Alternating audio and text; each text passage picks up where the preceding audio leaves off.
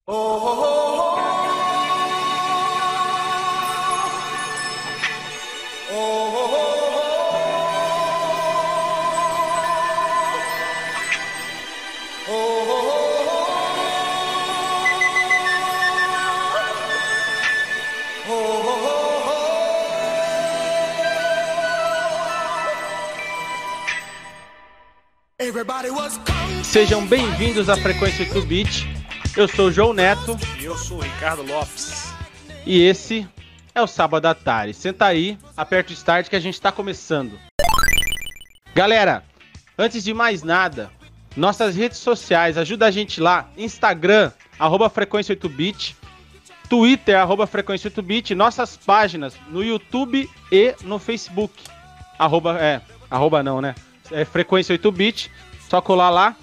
E lembrando, galerinha, cola lá com os nossos parceiros da Nova 15 também, no facebook.com barra é, Nova 15 Rádio TV.com.br. É isso? Não, nova15.com.br. Olha, hoje eu tô meio. tô acelerado. E, galerinha, no Instagram, arroba Nova15 Rádio TV. Tem algum recadinho, Baia? Ah, só que hoje a gente tá sem a presença do nosso estimado amigo Betinho que teve que resolver alguns assuntos pessoais, mas possa ser que daqui a pouco ele apareça por aí. Começamos um pouquinho tarde também por conta de problemas técnicos. Mas estamos aí. Se vocês quiserem também participar da Liga do Cartola, só colar lá na Liga Nova 15, lá no Cartola, lá para os amantes de Cartola, para quem gosta de um game fantasia de futebol, que tá dando um, o que falar e vai dar vários prêmios legais aí ao longo do, do campeonato brasileiro. Vou falar pra você que eu esqueci de escalar mais uma rodada, meu amigo. Tô brabo, hein? Tô, tô só descendo na, na, na tabela. Ladeira abaixo. Galera, é, eu queria dar um recado para vocês. Quem, quem puder aí nos apoiar, é, nos ajudar lá no, no, na Twitch, nossa página da Twitch, a gente faz, a gente tá começando a fazer lives agora durante a semana aí, jogando alguns joguinhos aí multiplayer mais divertidos, né? A última que a gente fez foi do Fall Guys. E galerinha, a gente começou uma campanha para dar um upgrade aqui no nosso, nos nossos equipamentos, né? Poder colocar uma, uma câmerazinha legal aí pro, pro nosso amigo Ricardo Lopes. Depois uma câmerinha legal aí também pro, pro Betinho, né? É, eu coloquei uma campanha lá, a gente tem uma meta é, Coloquei aí uns 5 meses para a gente atingir, né? Até fevereiro do ano que vem. Quem puder nos ajudar, é, vai ser muito legal. A gente agradece bastante. E é, a gente está correndo atrás aí de alguns kits, né? Para para também é, quem quiser nos apoiar aí comprando alguns produtos que a gente vai vai desenvolver com a marca da Frequência 8 Bit também. É, tem gente que gosta de ajudar, mas não gosta de, de, vamos falar assim, dar dinheiro de graça, né? Então a gente vai é, fazer alguns produtos aí em parceria com a SCT, que é nosso, no, nosso parceiro Aleph. Estamos é, também vendo algumas coisinhas que. Coisas que a gente gosta, né? Cordãozinho, algumas coisinhas assim. Que aí você pode levar a frequência onde você tiver, tá ligado? E apoia a gente. A gente gosta muito. vamos ajudar, vamos ajudar a gente aí a crescer essa comunidade aí que todo mundo sai ganhando com o crescimento. Exatamente. Hoje, é, o programa, a gente trouxe um tema de bastante discussão. É, discussão no bom sentido, né? A gente vai falar sobre uh, uma paixão né, antiga, né? Um, vai mexer muito com nostalgia e vai mexer muito com o tema atual, né? É, e tudo baseado num, numa série aí que a gente vem reportando. Hoje eu até tenho uma notícia sobre ela, espero que o Baia não tenha achado essa, porque eu quero trazer para vocês. Achar eu achei, é... porém, com esse com esse relato aí, eu vou deixar pro meu estimado amigo comunicar aos nossos ouvintes. E é isso aí. E na hora que, que a gente tiver no tema principal, a Bruna vai participar com a gente, Baia, porque. É isso ela tem experiência também para trazer aí a respeito da, da temática do, do programa. Então, a hora que a gente for falar aí sobre, sobre o nosso tema principal hoje, ela vai estar tá aqui nos prestigiando com a presença dela. A Bruna que faz parte da família Frequência 8-Bit também, né? Já participou em programas lá na rádio e participa por detrás dos panos aí sempre. É, ela que deu uh, um grande apoio pra gente conseguir afiliação na, na Twitch, né? Participando de alguns grupos aí, a galerinha sempre cola aqui, a gente é, criou, tem umas comunidades aí de apoio, né, pra galera crescer junto. E é assim que a gente cresce, cara, em comunidade, a gente tem que se ajudar sempre. Exato. Queria deixar aqui o, o meus parabéns pro meu amigo Vitor Assis, famoso Driguitinho. Driguitinho lá do dos Cachorros Only, que jogou Fall Guys com a gente numa live aí. Gold? Fez aniversário Gold Fingers. Você Tamo fala. Junto. Só conheço pelo nick. Tem aqueles amigos, os amigos de internet, né? A maioria dos amigos de internet de gameplay você só conhece pelo nick. Exatamente. O BLK mesmo, o BLK, eu já conhecia ele fora, né? Por isso que eu sabia o nome dele, mas eu vou trocar ideia com ele, eu chamo ele de BLK, mesmo na vida real. Exatamente, cara. Eu, eu acho um pouco confuso, né? Desde, desde faculdade, que vamos supor, você sabe o apelido da pessoa e você começa a chamar pelo apelido da pessoa, mas chega em um determinado momento que eu. que eu meio que deixo o apelido de lado. Parece uma chave liga-desliga, tá ligado? Começa a chamar pelo nome da pessoa e deixo o apelido um pouco de lado. É, quando a amizade ela sobe de nível. exatamente, exatamente. E o Vitinho é velho de casa, conheço ele desde que ele era uma criança, desde que ele era uma, um bebezinho. Meu eterno eu pato. Também, eu queria começar o programa de hoje também dando os parabéns para nossa querida Dinda, que agora é vovó, vovó. né? Nosso amigo Caio Pedrinha, né? Que agora é Pedrinha papai. É, é apelido de faculdade, agora é papai. E automaticamente, né, pela lógica, a nossa querida Dinda agora é Dinda e vovó. Exatamente. Parabéns, Zu. Muito... Essa criança venha com muita saúde aí e alegria pra casa aí. Exatamente. É, Liz Maria, né? Seja Liz muito bem-vinda ao mundo. Bem você seja nerd igual a gente. é, exatamente. E curta um bom rock and roll, né? Por influência da, da vovó. Exatamente. Não vá da influência do seu pai, não, porque aí dá uma pegada. Beleza, é... então, vamos começar? Antes de a gente começar, cara, eu queria falar de uma parada extremamente importante que é lembrada geralmente no mês de setembro, mas deveria ser lembrado o ano todo. Que eh, vamos, só vou ler um, um pedacinho aqui, ó. Vai Associação lá. Brasileira de Psiqui Psiqui Psiquiatria, em parceria com o Conselho Federal de Medicina, organiza nacionalmente o Setembro Amarelo. O dia 10 desse mês, que já passou, né? Dois dias atrás, é oficialmente o Dia da Prevenção ao Suicídio, mas a campanha acontece durante todo o ano. No Brasil são, são registrados cerca de 12 mil suicídios todos os anos e mais de um milhão no mundo. Trata-se de uma triste realidade que registra cada vez mais casos, principalmente entre os jovens. Cerca de 96,8% dos casos de suicídio estavam relacionados a transtornos mentais. Em primeiro lugar está a depressão, seguido do transtorno bipolar e o abuso de substâncias. Com o objetivo de prevenir e reduzir esses números, a campanha Setembro Amarelo cresceu e hoje conquistamos o Brasil inteiro. Para isso, o apoio das nossas federadas, núcleos, associados e de toda a sociedade é fundamental. Com o resultado de muito esforço em 2016, garantimos espaços inéditos na imprensa e firmamos muitas parcerias. Conseguimos também iluminar monumentos históricos, pontos turísticos, pela primeira vez o Cristo Redentor espaços públicos e privados do Brasil inteiro. Centenas de pessoas participaram de caminhadas e ações para a conscientização sobre o tema de suicídio, que é de extrema importância. E aqui eu estou numa página aqui do setembroamarelo.com que tem tudo isso que eu estou falando aqui e, e ajuda você a entender um pouco sobre o que é a campanha do Setembro Amarelo, sobre como agir quando se perceber alguma situação parecida do, do, do que a gente está falando aqui, até porque suicídio é um problema gravíssimo e, e iminente na nossa sociedade, né? Ele Sim. acontece o tempo todo, digamos assim. A cada 48 segundos no mundo, alguma pessoa se mata. E a depressão, cara, muita gente fala que é frescura, muita gente que fala que é falta de porrada, que é falta de não sei o quê. E as pessoas elas precisam conhecer um pouquinho mais, precisam entender para a gente poder salvar mais vidas durante essa caminhada aí, durante essa briga pelo Setembro Amarelo aí. Então fica aqui a minha reflexão sobre o Setembro Amarelo e sobre depressão e qualquer outro tipo de transtorno bipolar. Converse, fale com as pessoas e ajude a salvar vidas. E para você que está se sentindo mal nesse momento, converse com alguém, um amigo seu, ou procure o Centro de Valorização à Vida. João? Isso aí, não. É isso aí, galerinha. A gente tem que levar a sério o, o problema dos outros, tá ligado? A gente é, nunca pode subestimar a dor do próximo, tá ligado?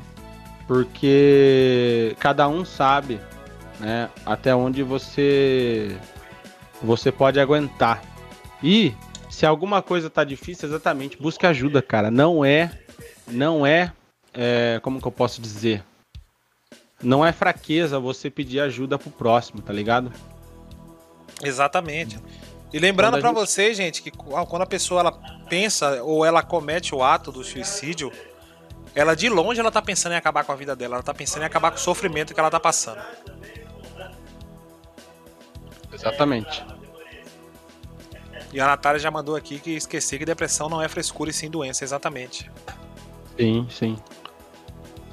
Bom, é, dado o, o recado, a gente passa rapidinho nos comentários aqui. Vai lá. Natália Lopes mandou um boa tarde, boa tarde, mãe. Boa tarde, Natália. Francinado Henrique mandou um cheguei. É isso aí, Fran, tamo junto. Valeu, Fran, tamo junto, mano. Vitor Assis já mandou aqui, é sim, família, valeu. É isso, irmão, tamo junto, misturado. Gabriel Santos mandou um boa tarde, pessoal, um bom programa e já enviou aquelas 18 estrelinhas de praxe. Já chegou na chincha. Exatamente. e é isso aí, se você quiser começar com as honras hoje, pode mandar bala.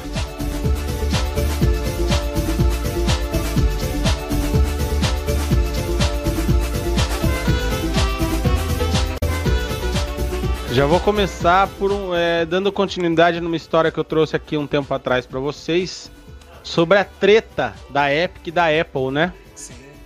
É, os usuários da Epic Games poderão fazer login com a Apple por um pouco mais de tempo. A Apple iria encerrar o serviço de login a partir do dia 11 de setembro, que é a data de ontem, mas recuou, né? Vou aqui ler para vocês. A Apple declarou anteriormente que encerraria o suporte Sing, Sing In with Apple para contas da Epic Games a partir de 11 de setembro de 2020. Um dia antes, a empresa recuou em sua ameaça. A Apple emitiu uma extensão, uma extensão indefinida sobre o assunto, o que significa que, por enquanto, os jogadores da Epic Games ainda podem usar entrar com a Apple, mas não há como dizer quanto tempo essa capacidade vai durar. A Epic recomenda que os usuários ainda se preparem para o método a ser removido. No dia 9 de setembro, a Epic Games avisou em sua conta oficial do Twitter que a Apple encerraria, encerraria a possibilidade de login após o dia 11. Abre aspas. A Apple não permitirá mais que usuários façam login em suas contas da Epic Games, usando o Sign-in with Apple, a partir de 11 de setembro de 2020. Se você usa o Sign-in with Apple, certifique-se de que seu e-mail e senha estejam atualizados, dizia o aviso. Entretanto, no dia seguinte, a Epic, a Epic comunicou aos seus seguidores que, vida, que havia sido providenciada uma extensão por tempo indeterminado. Né? Tem um Twitter, tem um Twitter lá, cola no na arroba Epic Games, vai ter todo o conteúdo lá. É que eles avisam que não, não tem data de término a extensão, mas é sempre bom estar esperto. Foi o mais recente movimento em uma, uma batalha legal em andamento entre as duas empresas, em grande parte sendo disputada pela corte pelo corte de 30% na receita que a Apple obtém com a maioria das vendas da App Store. O CEO da Epic, Tim Sweeney, há muito reclama dos 30% de participação da, que a Valve, Google, Apple e outros grandes distribuidores de jogos cobram pela participação em suas vitrines. Ele fez questão de lançar a Epic Game Store com uma divisão de 88/12 a favor dos desenvolvedores. A Epic Games processou a Apple por sua divisão de receitas de 30% e pelo controle semelhante a um monopólio da empresa sobre a App Store na plataforma iOS, também processou o Google por, por motivos semelhantes no Android. A Apple então removeu o Fortnite da App Store, da, da App Store da Apple, rebateu a Epic e as empresas têm lutado legal e, e publicamente desde então. Enquanto uma empresa de bilhões de dólares assume uma empresa de um trilhão, os desenvolvedores e jogadores independentes podem apenas assistir. E atualize adequadamente suas opções de login, é claro. Então, galera, é o seguinte, né? Para quem joga Fortnite em dispositivos da Apple, é bom ficar esperto, né? Eu já nem jogaria mais, tá ligado? Porque tá meio que na cara que quem vai ser o para onde vai estourar essa corda, né? Eu não acho que a Epic vai ganhar essa, essa briga aí não. Ah, bem tá ligado? difícil, não, cara. não num primeiro momento, tá ligado? Não no primeiro momento. Talvez haja aí um recuo da, da Apple por, por questão de mercado, né, mano? É um público muito grande que joga Fortnite e é um público muito grande que faz parte aí do da biblioteca que tem participação aí de jogo com jogos na biblioteca da Epic Games. Então, perder parte desse público seria um problema, né? Exatamente, cara. Eu acho, eu acho ruim pra todo mundo, né? Pra todo mundo não. Principalmente para os usuários, né, cara? Essas brigas entre as empresas aí. É, quem acaba sendo prejudicado sempre somos nós, usuários. Por. Por questões, digamos, de. Ego, provavelmente. Acredito que seja de ego. Eu acho que. Com certeza. Eu acho que o caminho, o caminho certo, o caminho ideal, se as, se as, as empresas pensassem um pouco no seu público, pensassem um pouco nos usuários, seria eles chegarem a um acordo lá e continuar a jornada deles juntos. E não entrar em, em brigas paralelas onde sai perdendo todo mundo. Sai perdendo a Epic, sai perdendo a Apple pela divisão do público e sai perdendo os usuários. Sim, você tem razão. É... Eu não sei nem mais o que falar. Não, mas é, assunto, cara, tá é bem isso aí, tá ligado? É, a gente fica à mercê, tá ligado? da- Das empresas grandes. É, aqui, o- uma questão que o. Sobre a Epic, né? Que o, ele, o, o CEO reclama, né? Da, da participação das outras empresas. Mas, cara, é, por mais que seja bom pra gente, essa jogada dele de fazer é, jogos gratuitos, grandes jogos gratuitos aí, pra nós é excelente como jogadores. Mas pra quem tá no, no mercado, mano, tipo, parece até desleal, tá ligado? Sim. Eu não sei se é correto a abordagem deles. É bom pra nós, mas eu não sei se é correto em em questão de mercado, né? E aí ele tá brigando com peixe grande. E outra, é, se você não concorda com, com a porcentagem de ganhos da plataforma, cara, não coloca lá seu jogo. Exatamente. Por exemplo, o Steam. O Steam, mano, é a maior plataforma de games pra PC, mano. Não tem nem o que falar. E se não tem um jogo lá, é um puta tiro no pé, tá ligado? Exatamente. Então Você tem meio que acabar se adequando às regras da Steam, lógico. É. E que assim, vai falar é, monopólio. É, eu não sei, cara. Eles são os donos da plataforma, eles desenvolvem o software, toda a parte de segurança. Eu acho Suporte. que tudo isso aí tem um custo, tá ligado? E talvez esse custo esteja nos 30%. Nada A mais gente- justo, a- né, cara? Você tá gente- fornecendo um serviço, né, de alta qualidade, porque a Epic fornece serviços de alta qualidade. E nada mais justo que você tenha uma porcentagem. não, não, Sim. não, não tem nada de errado nisso, né? A própria. A pró- Teve um programa nosso aqui com o. Com o Guilherme, né? E ele fala, né, sobre a. Eu acho que é o programa sobre desenvolvimento de jogos que a gente tem. Um dos primeiros com ele lá.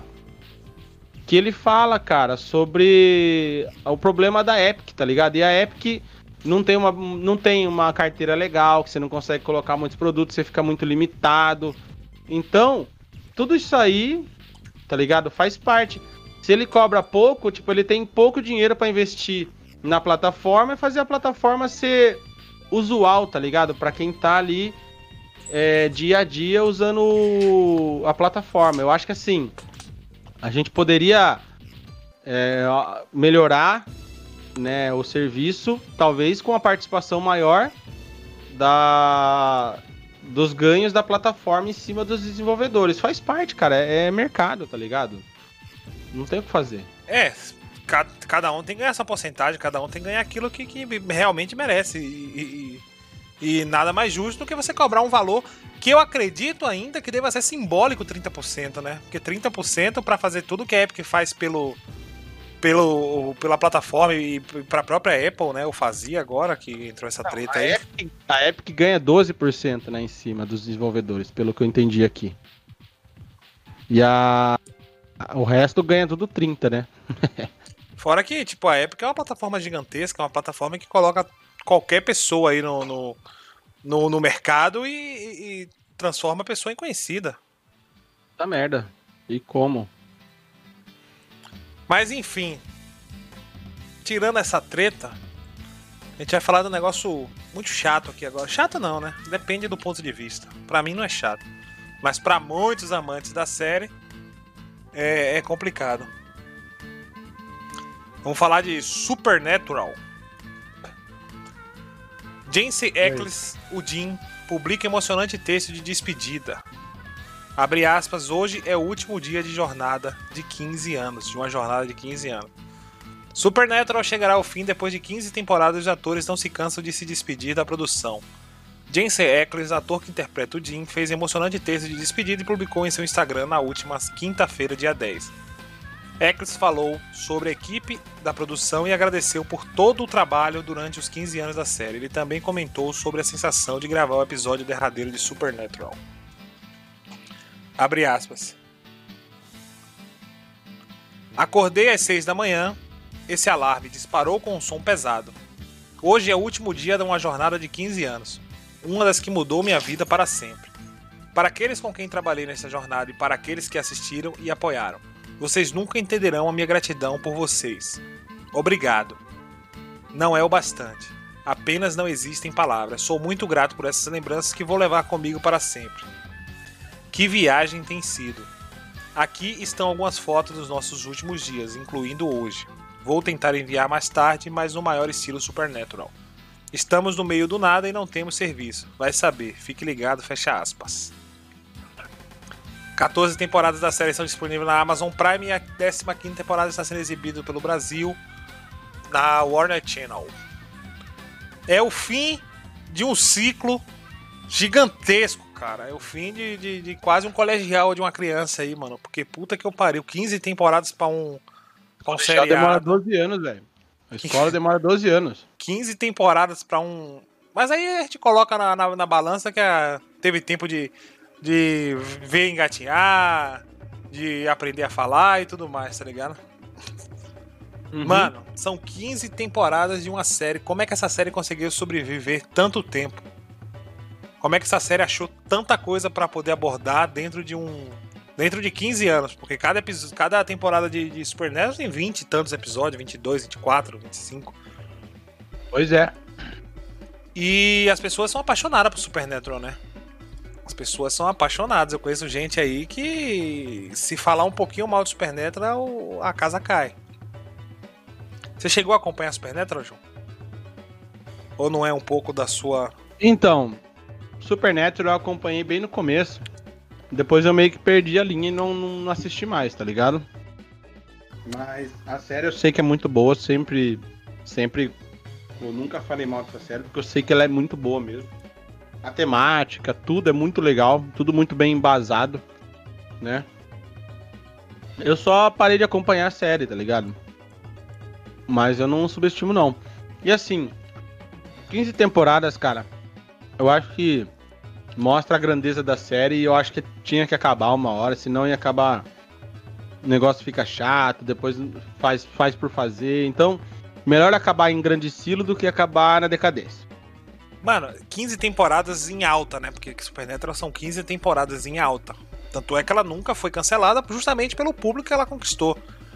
E você lê uma mensagem dessa aqui do, do Eccles falando sobre a, a, gratidão que ele tem por ter participado da série, porque essa série deu tudo para ele, pro, pro irmão dele na, na ficção. Tá ligado? E você vê a gratidão de um ator e vê o saco do ator também para participar de 15 anos de, de, de um projeto que, tipo, marcou e marcará a vida dele. Ele vai ser conhecido a vida inteira como o, o, o Jim. Né? É. Não é pra qualquer um, não, mano. Puta que eu pariu. Eu acho que o cara não vai saber nem o que fazer agora daqui pra frente. Na verdade, a maioria dos atores não gostam de ser reconhecidos por personagens que eles fizeram, tá ligado?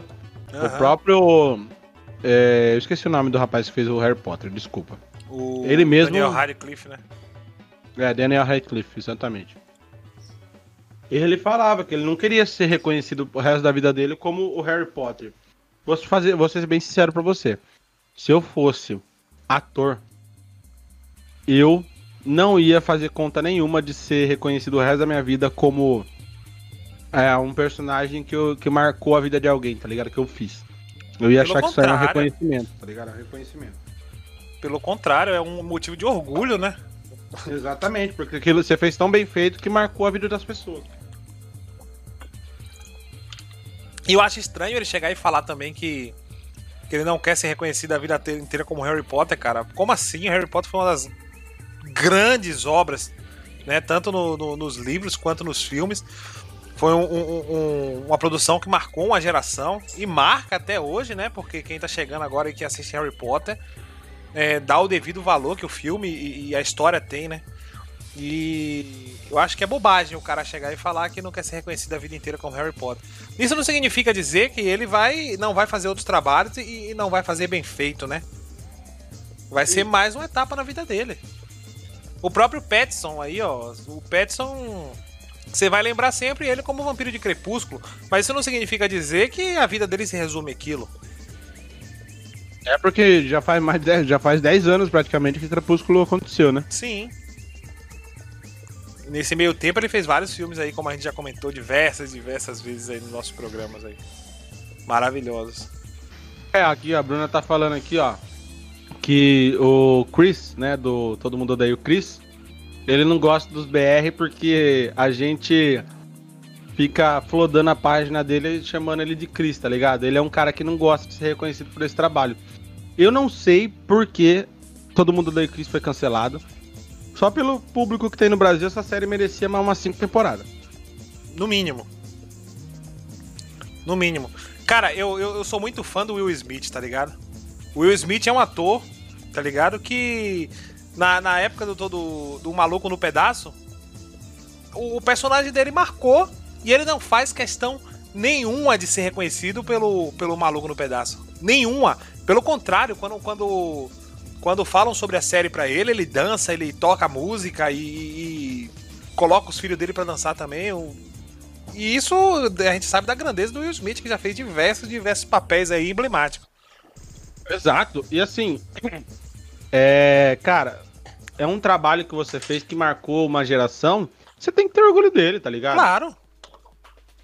É isso. Não tem Eu acho que é prepotência, tá ligado? O cara, ah, eu não quero ser reconhecido por isso, né, na rua, sei lá o que. Ah, mano, ah, vai pra puta que pariu, tá ligado? Outro cara, isso... pô, o Terry Crews, mano. O Terry Crews. Nossa, o Terry Crews é magnífico, cara. E, tipo, é conhecido pelo pai do Chris. que foi o que estourou ele, tá ligado? Mas nem por isso ele desmerece o trabalho, ele não quer ser reconhecido pelo pai do Chris, tá ligado? É. As pessoas têm que ser é um pouco mais saudáveis com os personagens que, que marcam temporadas e gerações. Tinham que aceitar mais. Mas e se é... vangloriar do trabalho que fizeram, né?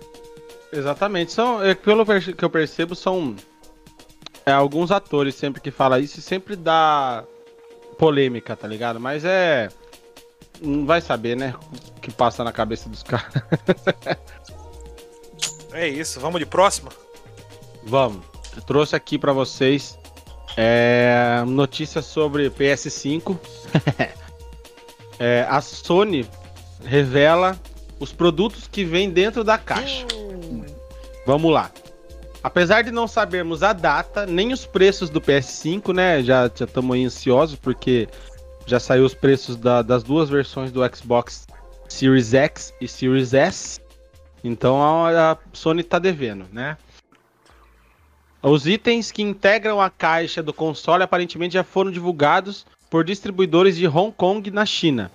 Quem trouxe a informação foi Daniel Amad, analista da Nico Partners.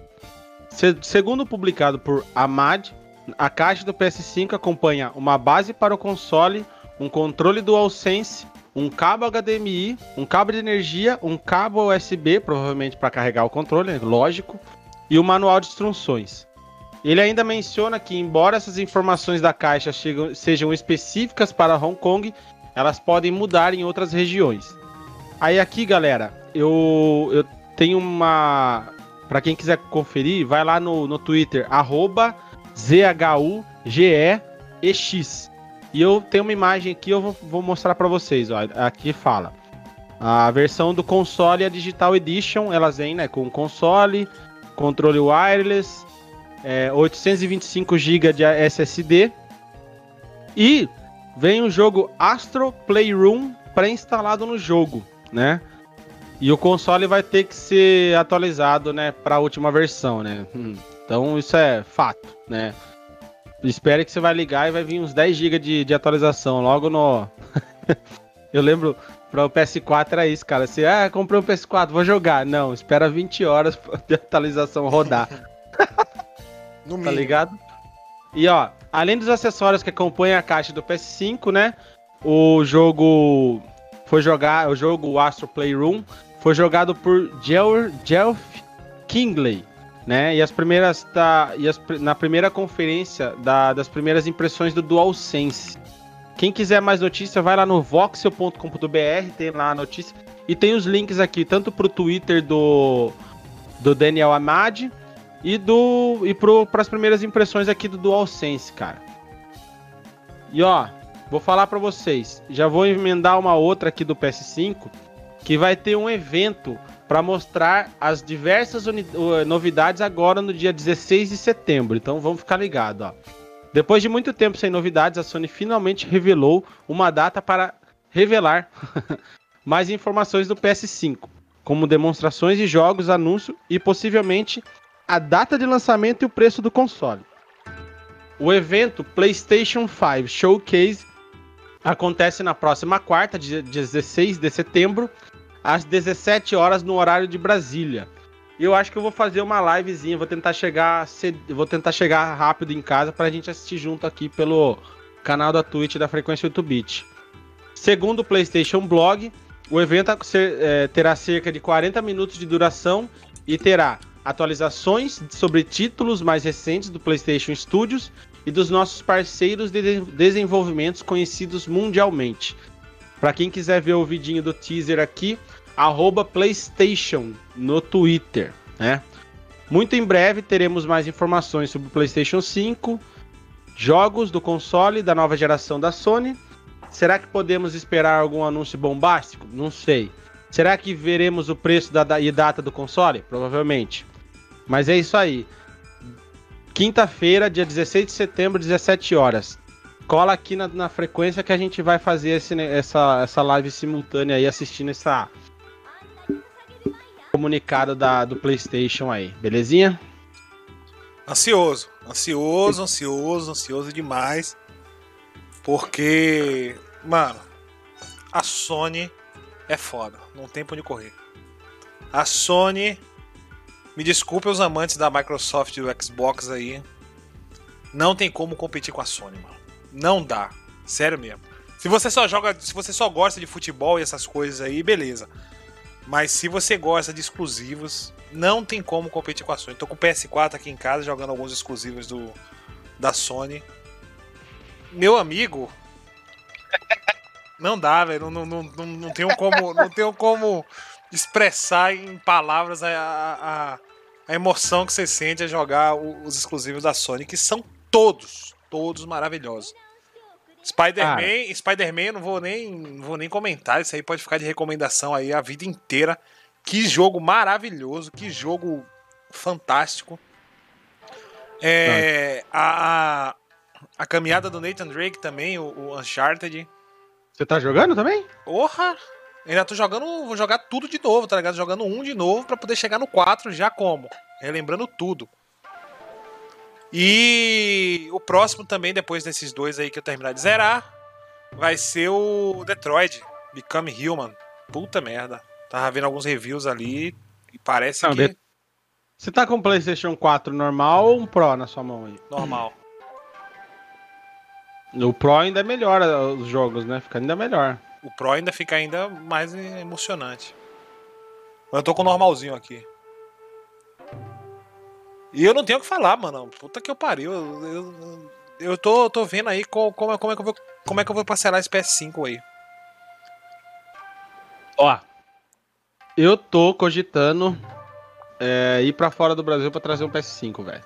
Sinceramente. Foi, foi, foi, já foi anunciado o preço lá fora? Não, não. É só especulação de, de é. 399, Aí, 499 dólares, né? Então, a esperança é que agora, dia 16. Dia 16, a gente tem aí o preço, né? A data de lançamento. Cara, sinceramente, eu acho que não vai fugir muito da, da linha da, da, da não, Xbox. Também não. É. Eu acho que vai estar ali 50 dólares mais barato, que é uma tendência que sempre seguiu, né? Sim. A Mas, Sony sempre porque... foi desse jeito. Porque, ó, vou falar pra você. Sempre foi a, é, a briga, né? É, o, o, PlayStation um pouco mais barato, né? Que o Xbox no lançamento. Agora, o que acontece? Os dois têm praticamente a mesma configuração. O que muda é uma arquitetura aqui e ali, tá ligado? A forma de, de trabalhar o hardware. Então, se o preço não for o mesmo, vai ser pouca coisa de diferença para mais ou para menos. Eu acho que não, não, passa de 100 dólares, não. Eu acho que ainda 100 dólares é muito. 100 dólares eu acho tá demais também. E não tem como, mano. PlayStation não tem como. Não tem como, não, não dá. Eu já tô ansioso para jogar o Spider-Man Miles Morales. Puta que pariu. Nossa, mano. Eu tô jogando Spider-Man aqui. Não, é maravilhoso esse jogo, velho. Maravilhoso. É viciante, velho. E mesmo depois que você acaba a campanha, é, você continua gostando de jogar ele, porque ainda tem muita coisa pra você fazer. É, Manhattan é muito grande, velho. É, eu já liberei todos os, os, os, radares lá, já, já liberei tudo já, já, já consigo ver Manhattan inteira já. Já terminei algumas e... quests paralelas aí. É, as quests paralelas eu tô fazendo agora, né? Porque é aquela coisa, mano, não posso ver, não posso ver um, um, um eu não posso ver um crime acontecendo que eu vou lá. o negócio é defender a população. Não posso ver um crime acontecendo que eu vou bater em vagabundo. Mas, mano, vou falar pra você. É. É um jogo maravilhoso, muito bem feito. A... Já é divertido só você ficar no web swing ali, tá ligado? Sim, sim. Demais. É extremamente divertido. E você vai habilitando umas habilidades, tá ligado? Você vai ficando melhor no web swing, assim, tá ligado? E você vai melhorando com o tempo. Então, tipo, é como se fosse é, você se tornando o Homem-Aranha, tá ligado? Você ganhando experiência em ser o Homem-Aranha. Porque no comecinho, eu era horrível nas Você tá no e cru, você tá no e cru, é, você tá só apanhando. Nossa, aí você vai ali melhorando no finalzinho do jogo, você tá numa gameplay magnífica, velho, de treta, de web swing, maravilhoso, mano. Já aprendi é a dar hora, vários mano. combos, ficou olhando os combos lá, ficou aplicando um monte de combo lá. Nossa. Qual foi o seu recorde de combo até agora? Acho que foi 78. Eu consegui fazer 90 no, no pau brabo, mano. Eu fiquei puto que eu queria passar de 100. Tomei um tiro nas costas. Não 78. deu pra desviar. 78. Agora esquiva, esquiva perfeita, o pai tá brabo. o pai tá, pai tá nervoso em esquiva. Puta merda. Antigamente tomava muito escudada na cara, né? Tinha aqueles caras com escudo lá, meu amigo, aqueles caras do escudo é chato demais. Tiram muito life. Tiravam muito life, agora não tiram tanto. Eu já upei uns perks lá pra poder reduzir dano. Dando uma passada rápida nos comentários aqui, ó. O Brunazal mandou um boa tarde, galera. Boa tarde, Aladim. Tamo boa junto. tarde, mano. O Pandinha mandou aqui pra gente que o Joey Tribiani também não gosta de ser chamado de Joey. Que triste, né, cara? Porque Ridículo, vai né? cair naquilo que a gente fala, né, mano? Marcou a geração e, e, e, o cara não gosta de ser chamado? Pelo amor de Deus. Leonardo Lopes mandou um Uncharted é sensacional. Isso é fato. Isso é um fato. Não tem pra onde correr. Gabriel Santos mandou que os jogos de aventura são muito bons, mas ele prefere o PES. Pare, mano, pare. Você não tá jogando jogo de aventura do jeito certo. Não. Você não tá jogando o jogo de aventura do jeito certo, não é possível. Pô, quando você Ele... pega pra zerar uma história, não, não, não tem como. E a história do Homem-Aranha é magnífica, cara. Muito, muito boa, muito boa. Muito boa porque você já pega um Homem-Aranha experiente, tá ligado? Uhum. É um, é um Homem-Aranha ali que já é velho de guerra, tá ligado? Você já começa numa treta nervosa. Eu vou te dar, eu vou dar um leve Já spoiler. deixa você, já deixa você no, tipo, na, na hype do jogo, tá? ligado? O jogo começa em alto, em alto nível. Isso que é da hora, tá ligado? Só vou dar um leve spoiler pra você. Ó. Homem-Aranha, quando você começa, você já começa brigando com o Fisk. Só. Só. Só. Só isso. Só isso. Que é o rei do Exatamente. crime. um dos personagens mais. Um dos vilões mais emblemáticos da, da Marvel.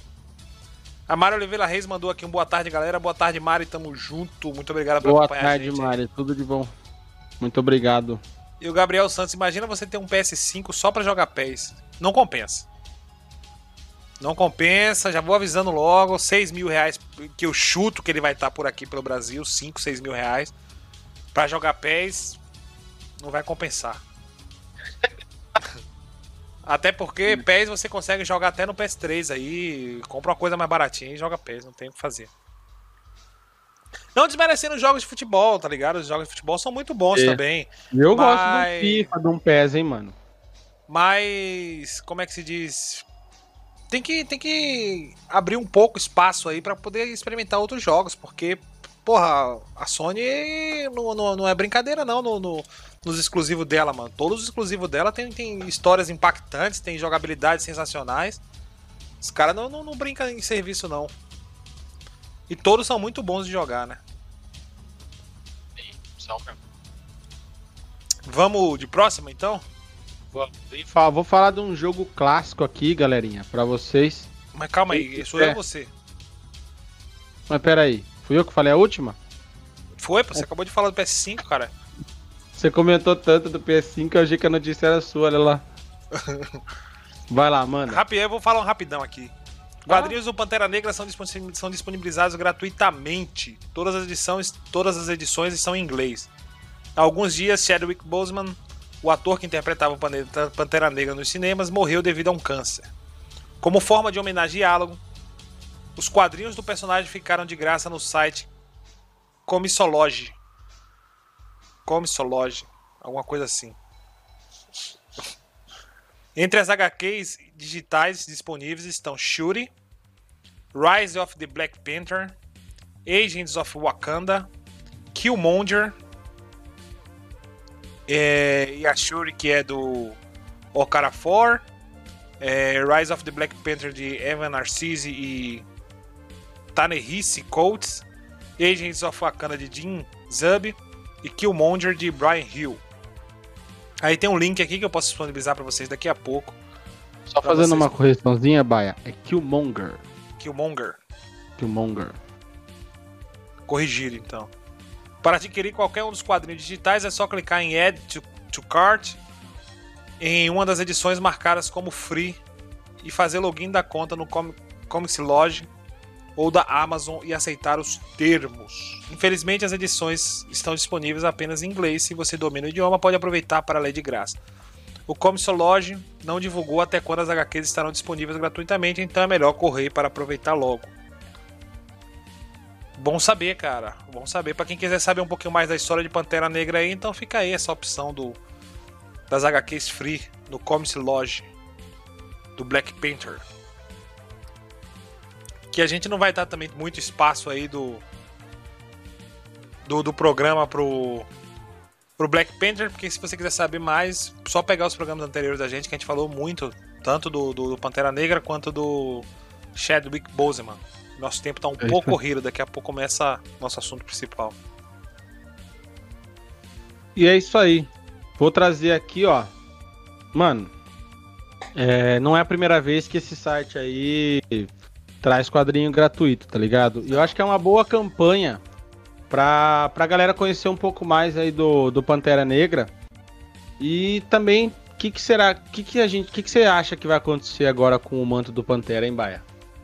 Cara, eu, eu sou da, eu continuo na mesma opinião. Eu acho que por mais que eu né, defenda muito que atores e atrizes ou personagens eles possam sim ser modificados, interpretados por outras pessoas, lógico. Como a gente já tinha comentado no caso do Johnny Depp como como o Jack Sparrow, num dos programas atrás aí. Nesse caso, eu acho que eles deveriam eter- eternizar o T'Challa no, no, no MCU. com o, o Chadwick Boseman e passar Sim. o manto do Pantera Negra para alguém. Ah, né? Porque é, são coisas que acontecem. Né? Assim, você você dá um dá um destino pro T'Challa, né? É, que seja até a morte. Sim. No, no MCU. E o próximo Pantera não ser o T'Challa, né? O T'Challa especificamente. O T'Challa ele ficar representado pela, pela pessoa do Chadwick e o próximo manto, o próximo Pantera ser outra pessoa. Isso concordo Exatamente. também. Não continuar o T'Challa lá como se nada tivesse acontecido. Isso você tem razão. E eu acho, cara, que o, o manto vai ser passado pra irmã dele, mano. Pra Shuri, mas isso aí eu, é Eu só não sei se ela, se ela ainda tem a, a manha de, de aguentar a pressão. Mas, mas aí é que, que tá. Tava, a gente pode acompanhar tava... ela aprendendo, né? Então, porque eu acho que assim, ela aprendendo a ser líder, ela aprendendo a ser o Pantera, né? A é. Pantera, é. no caso. Porque assim, é, meio que ela vai substituir o Tony Stark no papel do gênio do, da tecnologia dentro do MCU, né? Sim. Tem tudo para isso acontecer, né? Ela é extremamente inteligente, ela manja pra caramba de tecnologia, né? Então, eu acho que assim, seria uma boa saída, tipo, Pantera ser a Pantera Negra, né? Ser ela e ainda assim ela fazer o papel do gênio, né, dentro do MCU, cara, do Avengers, por exemplo. Seria muito legal. E seria uma homenagem Sim. ao manto do Pantera Negra ser, ser um dos um dos high levels ali no. Já no, era, já era esperado. Sim. Já era esperado, porque o, o T'Challa é um líder nato, nato, né? Então era esperado que ele fosse ser o próximo líder aí do, do MCU, né? Do, do Avengers. Mas esperemos que, que a Marvel aí faça essa transição muito bem feita, né? Eles não são é muito difícil deles ter errado, né? Deles errar. História eles têm para colocar. Tem História vindo, é, têm. Exatamente. Então dá para fazer um trabalho legal aí. E pros amantes dos quadrinhos aí e tal que vão tacar o pau, pelo amor de Deus, cara. Não vai, não vai tacar não. É, porque tacar, é, é muita incoerência. Que não sei o que e tudo é mais. É muita incoerência velho, muita incoerência. são mídias diferentes. A gente Exatamente. Tem que, a gente tem que aprender a separar, tá ligado? Exatamente. Bom, vamos falar de clássico? Clássico, vamos. Você lembra, você chegou a jogar Prince of Persia? Hum, muito até. Hã? Muito até. Era, era maravilhoso esse jogo, né não? Até hoje é maravilhoso. Não tem pra onde correr. Pra quem tiver acompanhando a gente aqui na, na Twitch, eu tô rodando um vidinho aqui que compara o, o original do Prince of Persia com o remake que está sendo desenvolvido aqui, né? vou ler aqui para vocês, ó. O canal do YouTube é o Analista The Beats divulgou no final dessa semana um vídeo apresentar, apresentando a comparação gráfica entre Prince of Persia Sands of Time de 2002 com o remake recém, recém pela Ubisoft. Nas imagens, podemos observar algumas das principais diferenças entre os, entre os títulos. Resumindo, né? Uma evolução visual impressionante em quase 18 anos. Realmente, galera, eu tô assistindo o vídeo aqui e é muito, muito, muito bonito, tá ligado? Todo o cenário que tá sendo desenvolvido, a parte de, de movimentação, é, as texturas, tá, tá foda, tá da hora. Né? No clássico de 2002, as imagens de gameplay CGI eram pouco nítidas, né? contando com uma resolução cheia de cores e algumas derivadas de uma espécie de neblina que acabou mascarando vários detalhes do mapa e dos personagens. O remake já tratou de imediato de mostrar um visual mais limpo, detalhado e bem mais vivo, esbanjando brilho e cores que dão muito mais vigor ao game. Realmente é isso que a gente já viu logo de cara. Né? O Príncipe também ganhou um novo design, tanto no físico quanto estético, apesar de que seu uniforme ainda conter a essência do, do título original. Assim como Fará e Vizir, as expressões faciais estão mais perceptíveis, transformando a aparência de 3D em algo mais fotorrealista, mas sem perder a individualidade do design com alguns leves aspectos de 2D que marcaram a franquia no início dos anos 2000. Nos combates, o destaque fica por conta da movimentação que já era impressionante, isso era mesmo. O Prince of Persia, é, o mais legal desse jogo era a movimentação, né? É, e foi remodelada para ganhar acrobacias bem, mais bem moldadas e novos golpes. Os inimigos também apare, aparentam ser menos repetitivos e copiados para várias áreas do game, apesar do conceito ainda ter sido mantido devido à mitologia própria. Né? Prince of Persia Sands of Time Remake será lançado em 21 de janeiro de 2021 para PlayStation 4, Xbox One e PC. Garanto que já vai ter para PlayStation 5 e Xbox Series X.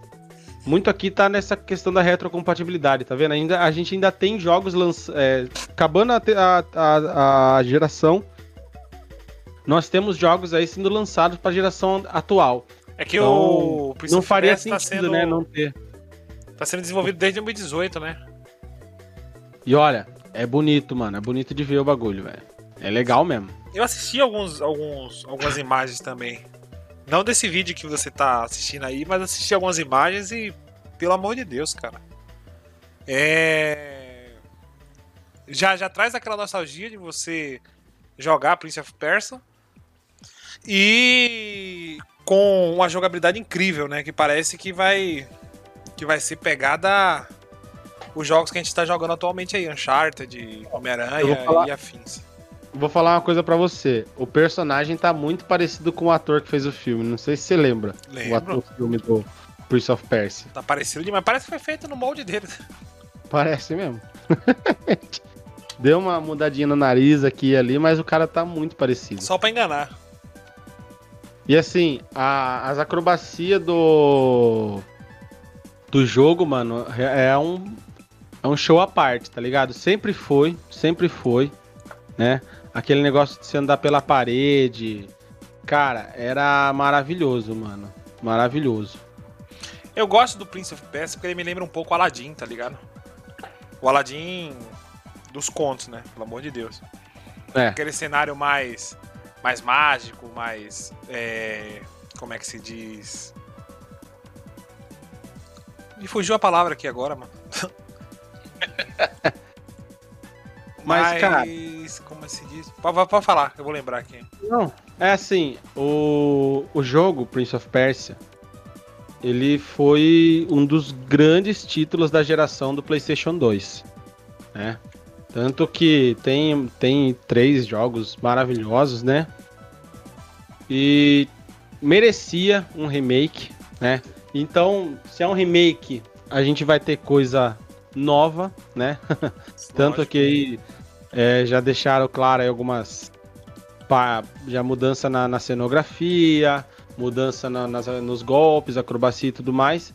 Então, é, eu já tô ansioso para jogar, tá ligado? Espero que não saia com preço exorbitante, né? Padrão.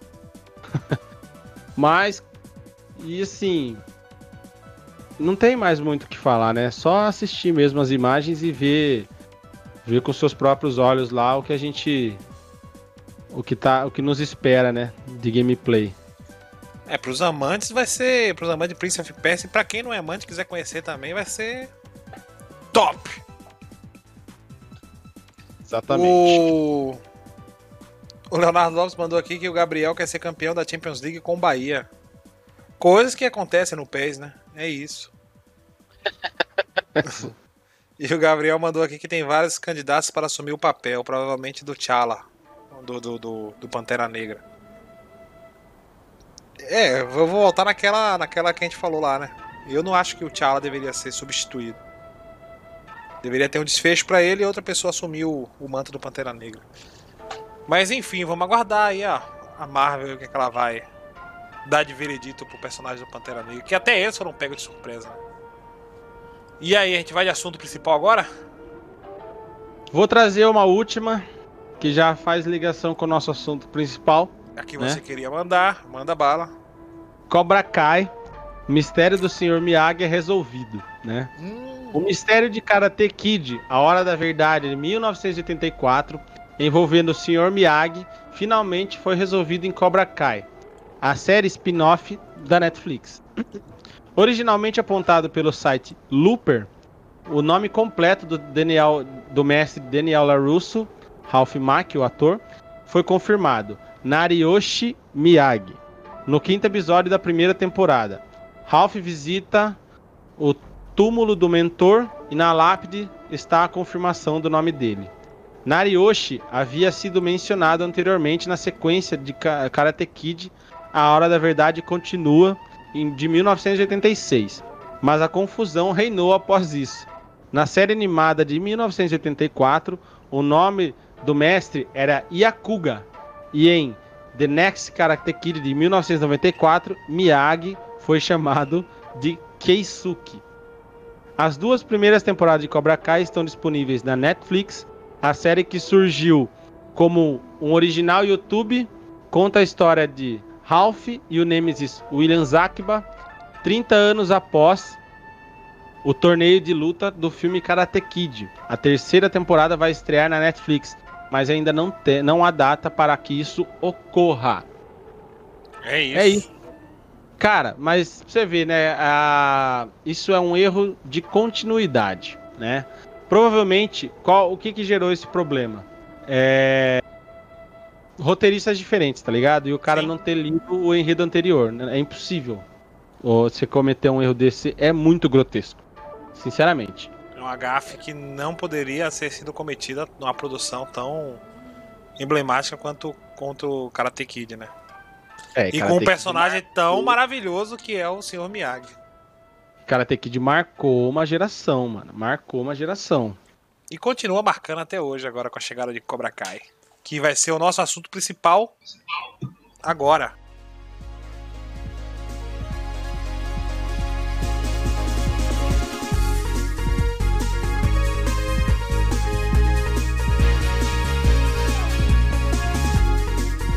É isso aí, galera. O nosso assunto principal de hoje vai ser sobre o seriado é, Cobra Kai. Inicialmente publicado, desenvolvido e exibido pelo YouTube Premium, mas que foi vendido para a Netflix agora em 2019. Agora não, né? Ano passado. Netflix comprou uma grande produção, acreditando no potencial que essa série tem. E que potencial? Antes de a gente começar a falar de Cobra Kai, eu queria falar um pouco sobre, rapidinho aqui, só de uma passada de pano aqui. Pra quem não conhece, Cobra Kai é uma série de, derivada de Karate Kid, A Hora da Verdade, que foi o primeiro filme que nos apresentou Karate Kid, que é de 1984. O, o filme conta a história do jovem Daniel Larusso, mais conhecido como Daniel San, interpretado pelo Ralph Macchio, e da sua mãe, que é interpretada pela Randy Heller. Eles se mudam de Newark, Nova Jersey, para a região do Vale do São Fernando, no sul da Califórnia. Porém, Daniel não consegue se ambientar em sua nova jornada até que conhece Ali Mills, interpretada pela Elizabeth Shue, uma garota atraente que gosta dele. A situação de Daniel se complica quando o ex-namorado dela, o ex-namorado da Ali, Johnny Lawrence, interpretado pelo William Zabka, Zabka, e seus amigos começam a atormentá-lo. Um dia, quando é cercado pelos amigos de Johnny, ele é salvo por um. Aí, tá vendo? Kesugi Miyagi. O que a gente tava falando, tá vendo? que é interpretado pelo Pet Morita. O emblemático Pet, Pet Morita. Morita. Que fez sucesso, né, depois desse filme aí. Mano, o que esse velhinho fez de filme de ninja e de. e ele ganhou, ele chegou a ganhar alguns prêmios aí de, de ator coadjuvante por causa do Karate Kid. Então, o Sr. Miyagi é um velho mestre de karatê no filme e que se dispõe a ajudar Daniel, é, passando alguns ensinamentos da sua arte marcial para que ele possa defender dos amigos de Johnny que também lutam karatê. Então ele enfrenta os seus adversários em uma competição de luta. O filme é famoso por mostrar o ensaio de artes marciais por Daniel San por meio de atividades cotidianas do dia a dia, como limpar o carro ou pintar uma parede. Eu não vou me alongar muito no Karate Kid, porque eu acho que o foco da nossa, do nosso programa hoje não é o Karate Kid, mas para quem não conhece e quem quiser conhecer mais, é só procurar os filmes do Karate Kid, A Hora da Verdade. Dada essa introdução, a gente pode começar a falar um pouco sobre Cobra Kai que é a série derivada do Karate Kid, A Hora da Verdade, né? Hum, ela se encaixa ali no, numa websérie de comédia dramática, podemos, acho que encaixar ela assim. E ela é criada pelo Robert Mark Kemming, que estreou em 2 de maio de 2018 no YouTube Premium e foi comprada pela Netflix em 2019. A série de televisão acontece 34 anos depois do filme original e segue a reabertura do dojo de karatê Cobra Kai por Johnny Lawrence e a reativação de sua antiga rivalidade com Daniel LaRusso.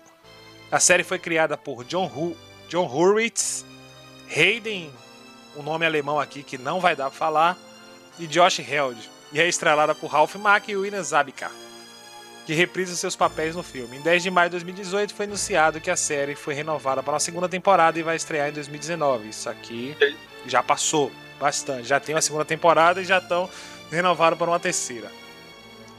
Vamos lá. Vamos dar só uma explicação rápida do que acontece em Cobra Kai. 34 anos depois a gente consegue ver os destinos e os rumos que tomaram as vidas tanto do do, do, personagem principal, que é o Daniel San, interpretado pelo Makio, e do Johnny, que é interpretado pelo Zabika. Né? No começo do, do, do, do da, da, temporada, no começo da primeira temporada, a gente já vê o quanto o Johnny é azarado. Eu só consigo achar essa palavra para poder definir o Johnny, porque o Johnny tá trabalhando como faz tudo, né? tá trabalhando de bico aí em casa, em casa em casa, consertando as coisas. Marido de aluguel. Isso, marido de aluguel é uma boa definição. Tá trabalhando de faz tudo de casa em casa e ele passa numa casa onde a mulher coloca, pede para ele colocar uma televisão é, em frente à porta, ele coloca uma televisão em frente à porta, ela queria dar outra porta. E aí ele fala. Essa mulher é uma puta de uma vaca, né, velho? Vai se fuder. Desgraçado, desgraçado. Nossa. E aí ele, ele acaba. Fez o trabalho dele. Ela não explicou direito, né? É. Não, ela chegou para ele, coloca na frente da porta. E ele falou, beleza. Ele colocou na que ele achou que deveria ser. Até porque ela queria na frente da porta que, que dava pra entrada pra casa, mano. Pelo amor de Deus, que coloca na, na entrada da casa assim. loucura é essa? A Bruna, que é arquiteta, ela pode falar. Uma, uma, uma televisão de frente pra, pra entrada da porta da, da, da sua casa. É recomendado? É, não, né? Mas vai saber. Aquela mulher, acho que ela só quis implicar com ele. Impossível. Quis. E, e aí, ela mano. Tá... Não, falar. Mano, ela tá, tá na puta viagem, né, velho? E aí, tipo, você vê que já, já de início já ele ainda continua esquentadinho, né? Que a hora que ele olha pra cá, tipo, ele já tá puto da vida, já tá puto com a vida que ele tá levando, né? Aí ela vem dar uma dessa com ele, né? Tipo, é, tem um jogo de palavras em inglês, né? Que ele tá falando assim, ele fala assim. Ah, you are pitching with on me, tá ligado? Pitching. Uh -huh. É tipo assim, porra, você tá enchendo meu saco. E ela entendeu. É meio tipo, que um piss me off. De, você chamou de bitch, tá ligado? Daí. Aí deu ruim pra ele, né? Que ela liga lá na empresa do Johnny lá e, e desce o cacete nele e ele acaba sendo demitido. Pense num cara azarado. Já sofreu muito no Karate Kid, porque apanhou igual um bezerro. E passa 34 anos, o cara ainda tá mal das pernas. Pra quem não lembra, o, o Johnny, ele vivia numa família rica e continuou mal das pernas o resto da vida, que a gente pode explicar um pouquinho mais pra frente o que aconteceu com ele, tanto no Karate Kid quanto no, no Cobra Kai. Sim. Bom, pra gente dar início à nossa discussão, eu queria que a gente não fosse seguindo episódio, não fosse seguindo nada. Eu queria só a, a, a gente falasse um pouco sobre nostalgia. Vamos falar de nostalgia. Qual foi o, o, sentimento que vocês tiveram ao assistir a primeira temporada de Cobra Kai? Bom, vou começar daqui. É... A primeira temporada, cara, é... eu já fui conquistado no primeiro episódio. Tá ligado? Toda aquela ambientação, tudo o tal que é o que a série mostrou, os cortes de imagem, tipo, ali eu já fui conquistado, né? Já remeteu tudo aquilo que a gente assistiu no, no Karate Kid do, dos filmes dos anos 80, né? É, principalmente o primeiro filme, que é o que eu mais gosto. Então, e é o tipo mais assim, relevante. Falei, meu, essa série, essa série vai ser legal porque ela vai trazer muita memória boa, tá ligado? Pra, né, à tona. E eu queria saber, né, o que, que ia acontecer, né, com o com o que, que ia acontecer com ele, tá ligado? Você fica curioso, porque, tipo assim, lá atrás, né, ele era um, um belo de um pau no cu, né, o Johnny. E eu queria entender por que, que a série chamava Cobra Kai e por que que o foco tava no Cobra Kai. Era, então isso aí já me deixou curioso, tá ligado? Se o, então, Daniel foi, era o mocinho, né?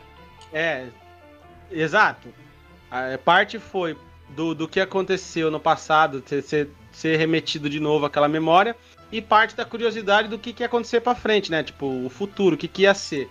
Então ali eu já fui conquistado.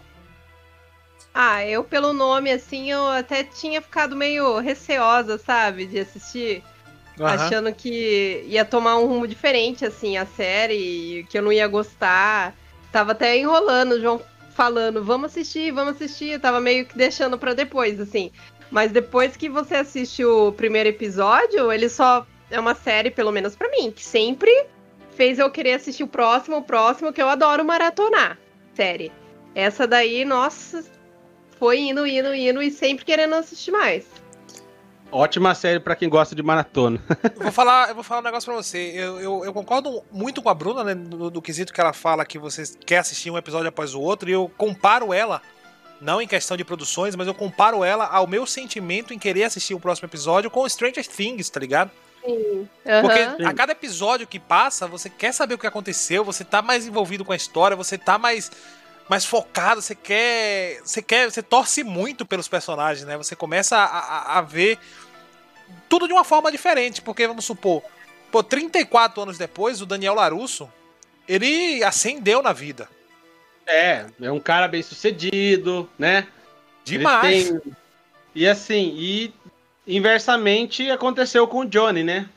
Você vê que foi um cara que basicamente tudo deu errado na vida dele. Aí você vai falar, ah, mas é por conta da luta.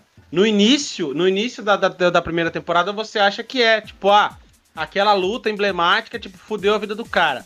Aí você começa a perceber que não é a luta que fudeu a vida do cara, né? E a gente uhum. vai conversar sobre isso daqui a pouco. Então, ele já apresenta um, um, um Daniel Larusso já mais maduro, já seguiu sua vida, né? Já, já conquistou e alcançou voos gigantescos. Ele é dono de uma, de uma concessionária é, gigantesca no, no, no, no estado que ele tá. E ele tem concorrentes agora em questões empresariais, né? Ele não tem concorrentes mais de, de academia, não tem mais aquela, aquela rivalidade entre karatê, tá ligado? Ele agora tá com outra rivalidade, muito em função da, da esposa dele, que a esposa dele também. É, ela foi um, um, um precursor muito grande para ele ser o que ele é hoje na série. E do outro. É... Vou falar. Fala aí. Fala. Eu acho que ele só tem o que ele tem lá de concessionária por causa da mulher dele, senão Mas... ele ia estar tá na mesma não, do Johnny. Não, não, não. não, não opa, opa, opa, que na, na série ela fala, mostra que não. Não. É assim. é, a união dos dois, acho, é a junção. No, não, no, no, no caso do Daniel, é, ele aproveita muito, ele ganha muita confiança, vamos falar assim, de, com, com a vida dele no karatê, né? Tipo, o cara venceu o, o, rival dele na época, venceu diversas vezes. E ele aproveita do título dele de campeão regional, né, de karatê, pra fazer marketing pra, pra própria loja, né? We kick the, the, the é, de, de, uh, nós, nós chutando, chutamos a concorrência, né? Sim. Tipo, aí ele faz o comercialzinho lá, dando golpe nos, nos preços, preços baixando. Tipo, ou seja, ele tá aproveitando daquela onda que veio da juventude dele pra ajudar no sucesso dele que ele tem até hoje. Então, tipo assim, a, a, aquilo que aconteceu na vida dele no passado trouxe confiança para ele ter uma vida bem sucedida, né? Isso é o que mostra na série. E também ele era, né? Depois eles falam, ele era um bom vendedor de carro. Então, tipo, nada mais é, justo que, tipo, ao, ao longo do tempo ele conquistasse, né, uma, o sucesso através da venda de carros e tivesse a concessionária dele. A questão é que sim, ele ascendeu muito na vida, né? O cara saiu de um bairro, de um, de um cortiço para morar no melhor bairro da cidade, tá ligado? Eu associo muito mais, eu associo muito mais o sucesso dele, né, como, como empresário, é, a, a, a dupla que ele formou com a Amanda. É, porque assim, tem um episódio lá que eles são claros em mostrar o, o, que se eles quisessem, eles iam vender muito. Eles tinham uma meta para bater, E os dois juntos eram magníficos, tá ligado? Vendendo. Eles conseguiram bater a meta em um dia. Uma meta, sei lá, de mês, um mês, assim. Eles conseguiram bater em um né? dia. Mas assim, é isso que era interessante, é isso que é legal também que a série mostra, é que ele não conquistou sozinho, né? Uhum. Mas assim, ele é a imagem da empresa, né? É isso que eu quero dizer. Então, Sim. ele aproveita de, daquele do sucesso que ele teve no passado para fazer uma boa imagem para a empresa dele. Exatamente. Em contrapartida, a gente tem o, o, Johnny Lawrence que desandou na vida, né? É, ele desandou na vida de, em todos os sentidos. Ele teve e a gente pode comentar agora um pouco sobre o porquê que ele desandou na vida, né? O Johnny Lawrence, ele vem de uma família onde o padrasto dele era muito rico, né? Porém não dava tanta atenção para ele. E isso acabou afetando ele de alguma forma, que fez ele que fez ele entrar no Cobra Kai e para poder até esquecer um pouco o que ele passava em casa, porque o padrasto dele era um filho da puta, bem escroto mesmo. E ele acabou encontrando uma figura paterna lá que não foi a das melhores figuras paternas, que foi o Chris. Que ensinou ele muita bobagem. Mas ele considerava o Chris um pai. Por quê? Porque o pai dele era ausente, o padrasto dele era ausente. E eu acho que é aí que começa a desandar a vida do, do Johnny. Por quê? Porque, porra, ele era jovem naquela época, ele tinha acabado de perder a namorada, né? E entrou pro, pro Cobra Kai pra ser o, o bonzão, o fortão e tudo mais. Na, ver, é, na verdade, ali, quando ele namora a Ellie, ele já era Cobra Kai fazia tempo. Sim. Né? A série mostra que ele era Cobra Kai desde criança, né? E a filosofia do Cobra Kai fez ele se tornar aquele pau no cu que ele era na, no filme do primeiro do, do primeiro Karate Kid, tá ligado? Então, mas eu falo que a separação dele com a Ellie só agravou os sentimentos, já que ele já estava potencializando com, com os ensinamentos do Cobra Kai. Porque, é, por exemplo, ela, come...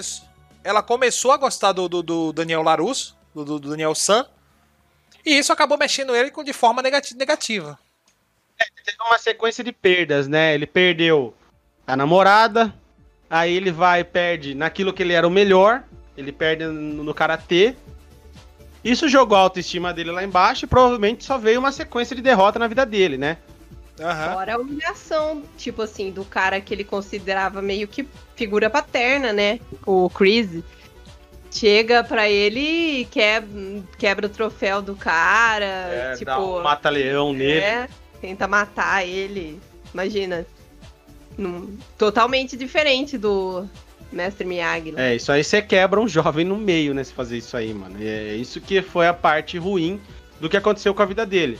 Porque nada impedia dele levar aquilo como um ensinamento, tá ligado? E seguir a vida em frente, tá ligado? Sim. Mas não. Aquilo ali potencializou o sentimento de derrota e a vida dele foi pro buraco. É isso que aconteceu. Exatamente. E eu gosto muito da série porque ela traz esse lado do Johnny, né? Aquela coisa, né? Uma história nunca é contada por um lado só. Você tem que ouvir os dois lados para você tomar uma posição. E quando você começa a escutar o lado do Johnny, você vê que ele não era tão filha da puta assim. Ele era fruto de todas as merdas que ele passava na vida. E, ó, ele continuou sendo fruto. O Daniel Larusso é um puta de um talarico, né, velho? Sim. Né? Vamos, vamos ser bem sinceros aqui. O cara foi um puta talarico, mano. Se você. Depois que você ouve o lado do Johnny lá na, no, na, na série, você olha assim. Porra, mano. O Daniel é um puta, é um talarico do caralho, velho. Tá ligado? e tem uma hora lá que ele fala, meu, fazia meses que eu nem, nem trocava ideia com o cara, o cara vai e me enche de água, tá ligado? Uhum. Aí você começa a ver.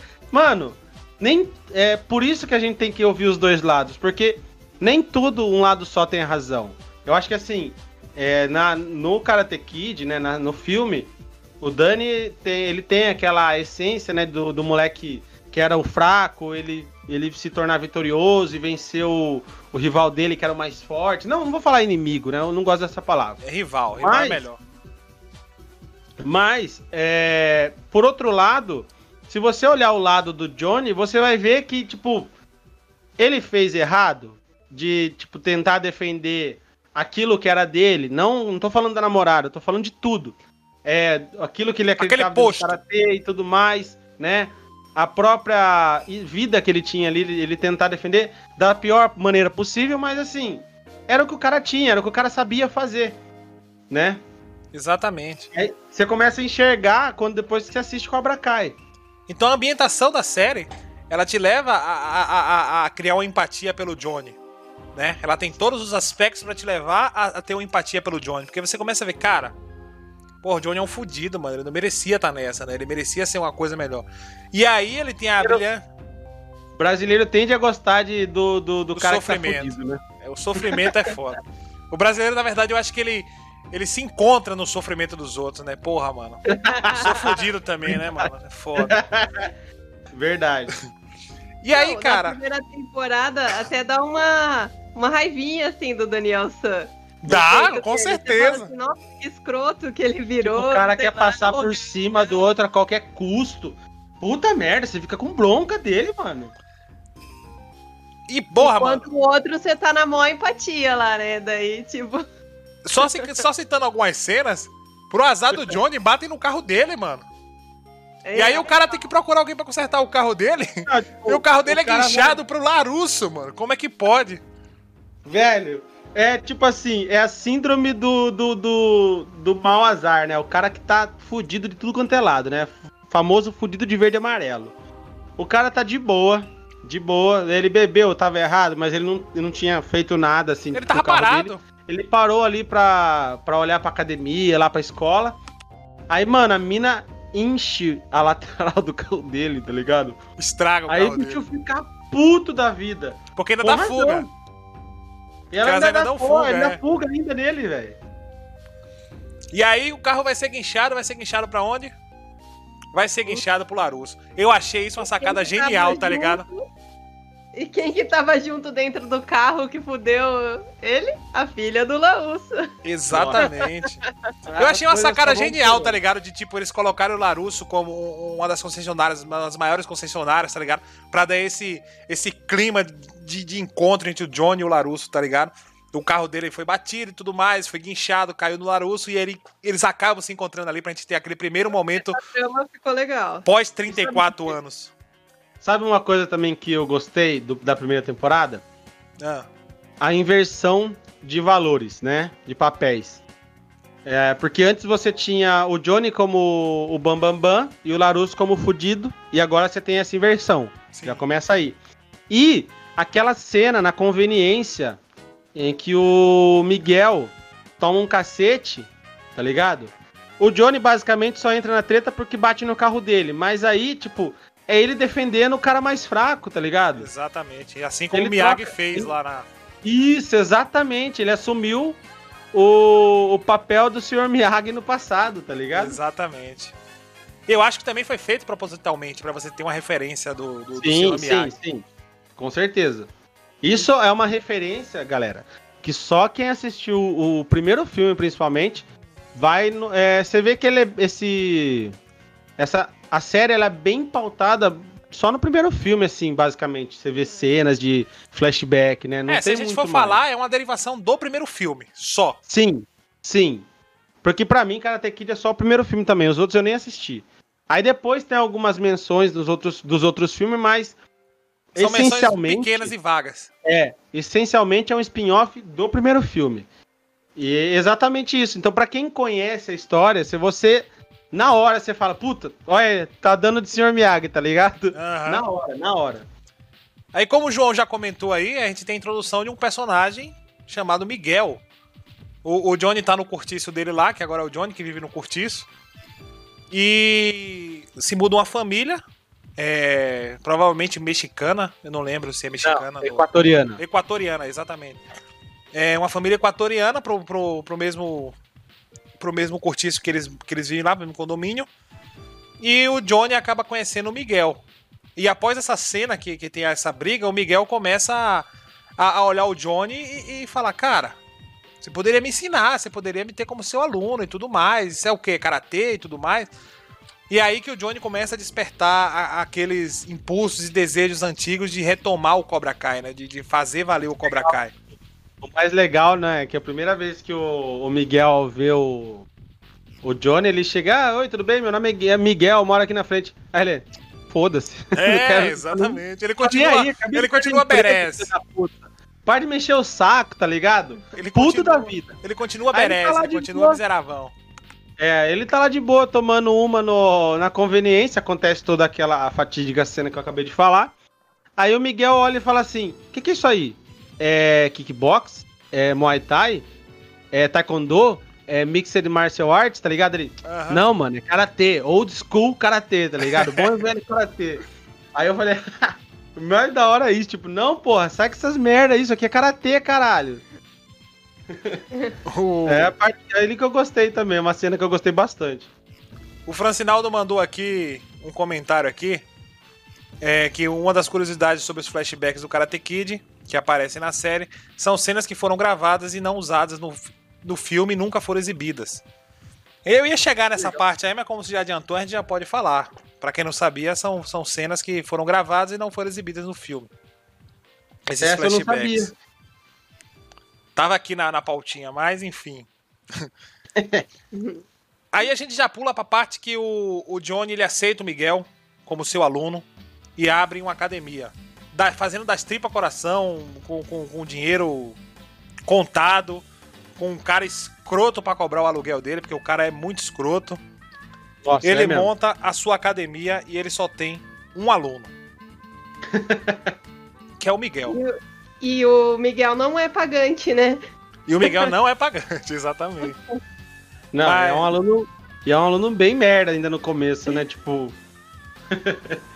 o pior aluno possível pra você começar, né? É o pior aluno possível. Por que, que ele é o pior aluno possível? Porque agora a gente viu que os papéis inverteram. E, tipo, o Miguel é aquele típico nerd. O Miguel é aquele moleque indefeso. O Miguel é, é aquele filho, aquele famoso, entre aspas, filho da mamãe né? Introvertido, né? Sim, e ele tem amigos introvertidos. Não aquele. aquele Como é o nome daquele molequinho, mano? O amigo o, dele. Tudo lá? É, o, cabelo. Fala pra caralho? É. Dimitri. Nossa. Dimitri. É, Dimitri. Não o Dimitri, que o Dimitri, o Dimitri, ele é boca aberta pra cacete, mano. Aquilo da introvertido ele é boca aberta, mas ele é um merda, né? Ele é um merda. Ele fala assim, ele, ele é aquele cara que sabe onde o lugar que ele pertence, né? Ele fala isso, né? Não, eu sei onde que é meu lugar, tá ligado? Você acha que eu, eu vou falar aí? Você acha que eu vou lá? Você acha que eu, eu, eu não, não é, pela lógica não, não dá certo, né? A gente não se mistura, né? Aquela hora que eles aquela cena lá na escola lá que ele fala, eu vou falar com ela? Eu sei que se eu for falar com ela vai acontecer isso, isso, isso, tipo, ele já sabe é, todo o clichê nerd que vai acontecer se ele for lá trocar ideia com a menina mais gata da escola, tá ligado? Exatamente. Ele é o nerd assumido, ele é o nerd consciente. É, exatamente. E tem o, o, o Hulk, né? Que mais pra frente se torna Hulk. Que são, são três moleques introvertidos e o, e o Johnny se vê tendo que ensinar para pessoas consideradas fracas no primeiro filme.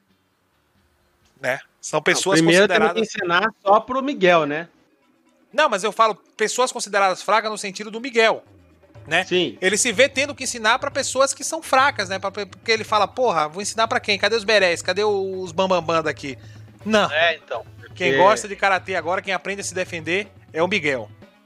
E logo, e, e, eu vou parar por aqui, ó. Logo quando o Miguel começa a aprender, ele já começa a colocar em prática algumas das lições que ele aprende com o Johnny. E acontece um, uma cena na, na escola onde toda aquela ambientação, tudo aquilo que o, que o Johnny tava passando de, de necessidade e tudo mais, se inverte e se transforma em algo magnífico. Só que assim, eu não vou dar continuidade na série, porque, pô, vocês precisam assistir, vocês precisam gostar, é só meio que uma introdução. O, o foco do, dos debates da série não é o, o, a série toda em si. Aí a gente pode falar algumas coisas que eu, particularmente, gosto muito da série, né? É a relação criada entre o Miguel e o Johnny na série. Sim. Uma relação de, de, de professor e aluno. Uma relação e de é... pai e filho. Isso, uma, fi uma figura paterna que se cria ali, né?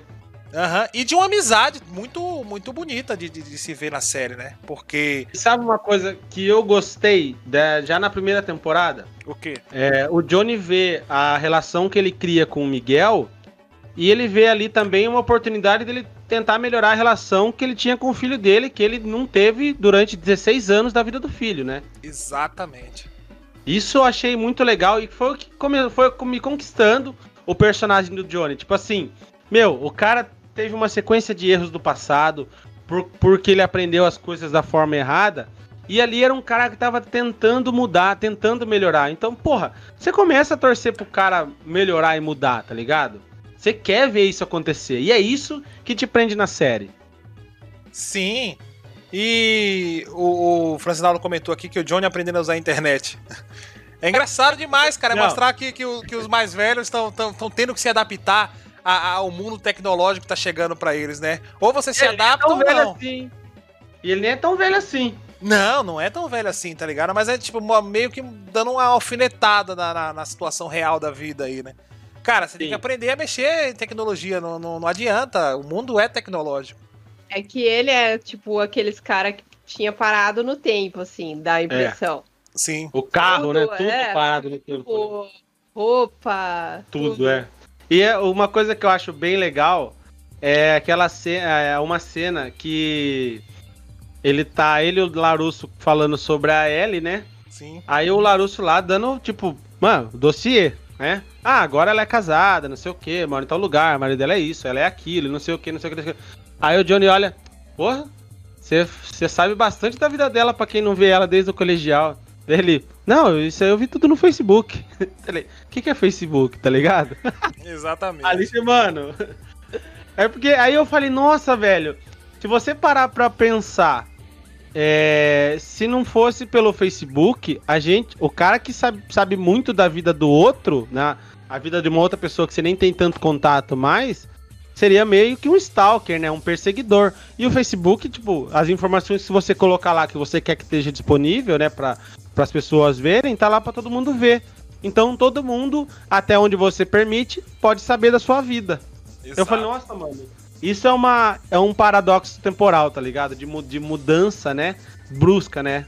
Sim. Quando um cara que tá parado no tempo vê o que tá acontecendo hoje. 34 anos pra frente, né, cara? Pra você ver o quanto evoluiu, o quanto mudou, né? Desde o, de, de Cobra Kai, entre aspas, raiz.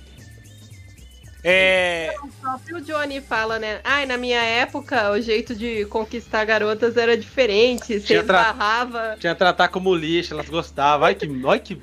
Pensamento Sabia... escroto boçal, né, mano? Exato. é, eu, queria, eu queria debater um assunto com vocês, para vocês que têm mais propriedade, porque participaram um pouco do, dos ensinamentos do karatê. O karatê é bem representado na série? Sim. Bem acho. Muito, muito bem representado. Assim, tipo, você diz em que sentido? No, das posturas, essas questões ou. Não, não, não, eh, não, não, não, não quero chegar na parte de, de, de, movimentação, de, de aplicação do que se aprende ou de, ou de luta, de combate. É mais na parte do que significa o karatê, né? O, o, o karatê, ele, ele, não, o karatê ele passa uma mensagem para você, né? Que vai muito além da defesa pessoal. Né? O karatê ele, é, ele é um é um estilo de vida. É uma filosofia né? É uma filosofia, exatamente. Essa filosofia é passada pelo seriado ah, peraí, ó, vamos, é, vamos acaba, separar. Acaba sendo passada do, dois estilos, né? Duas filosofias diferentes. Vamos, vamos separar as coisas aqui, né? Primeiro eu vou falar da arte da, da luta, né? A luta de karatê, ela é muito bem representada. A forma que, que é que são feitos os katas, né? Tanto é, a forma de treino também, que ela é bem puxado, é puxado pra cacete treino de karatê. A, a competição também, a forma que a competição acontece também, ela é bem representada.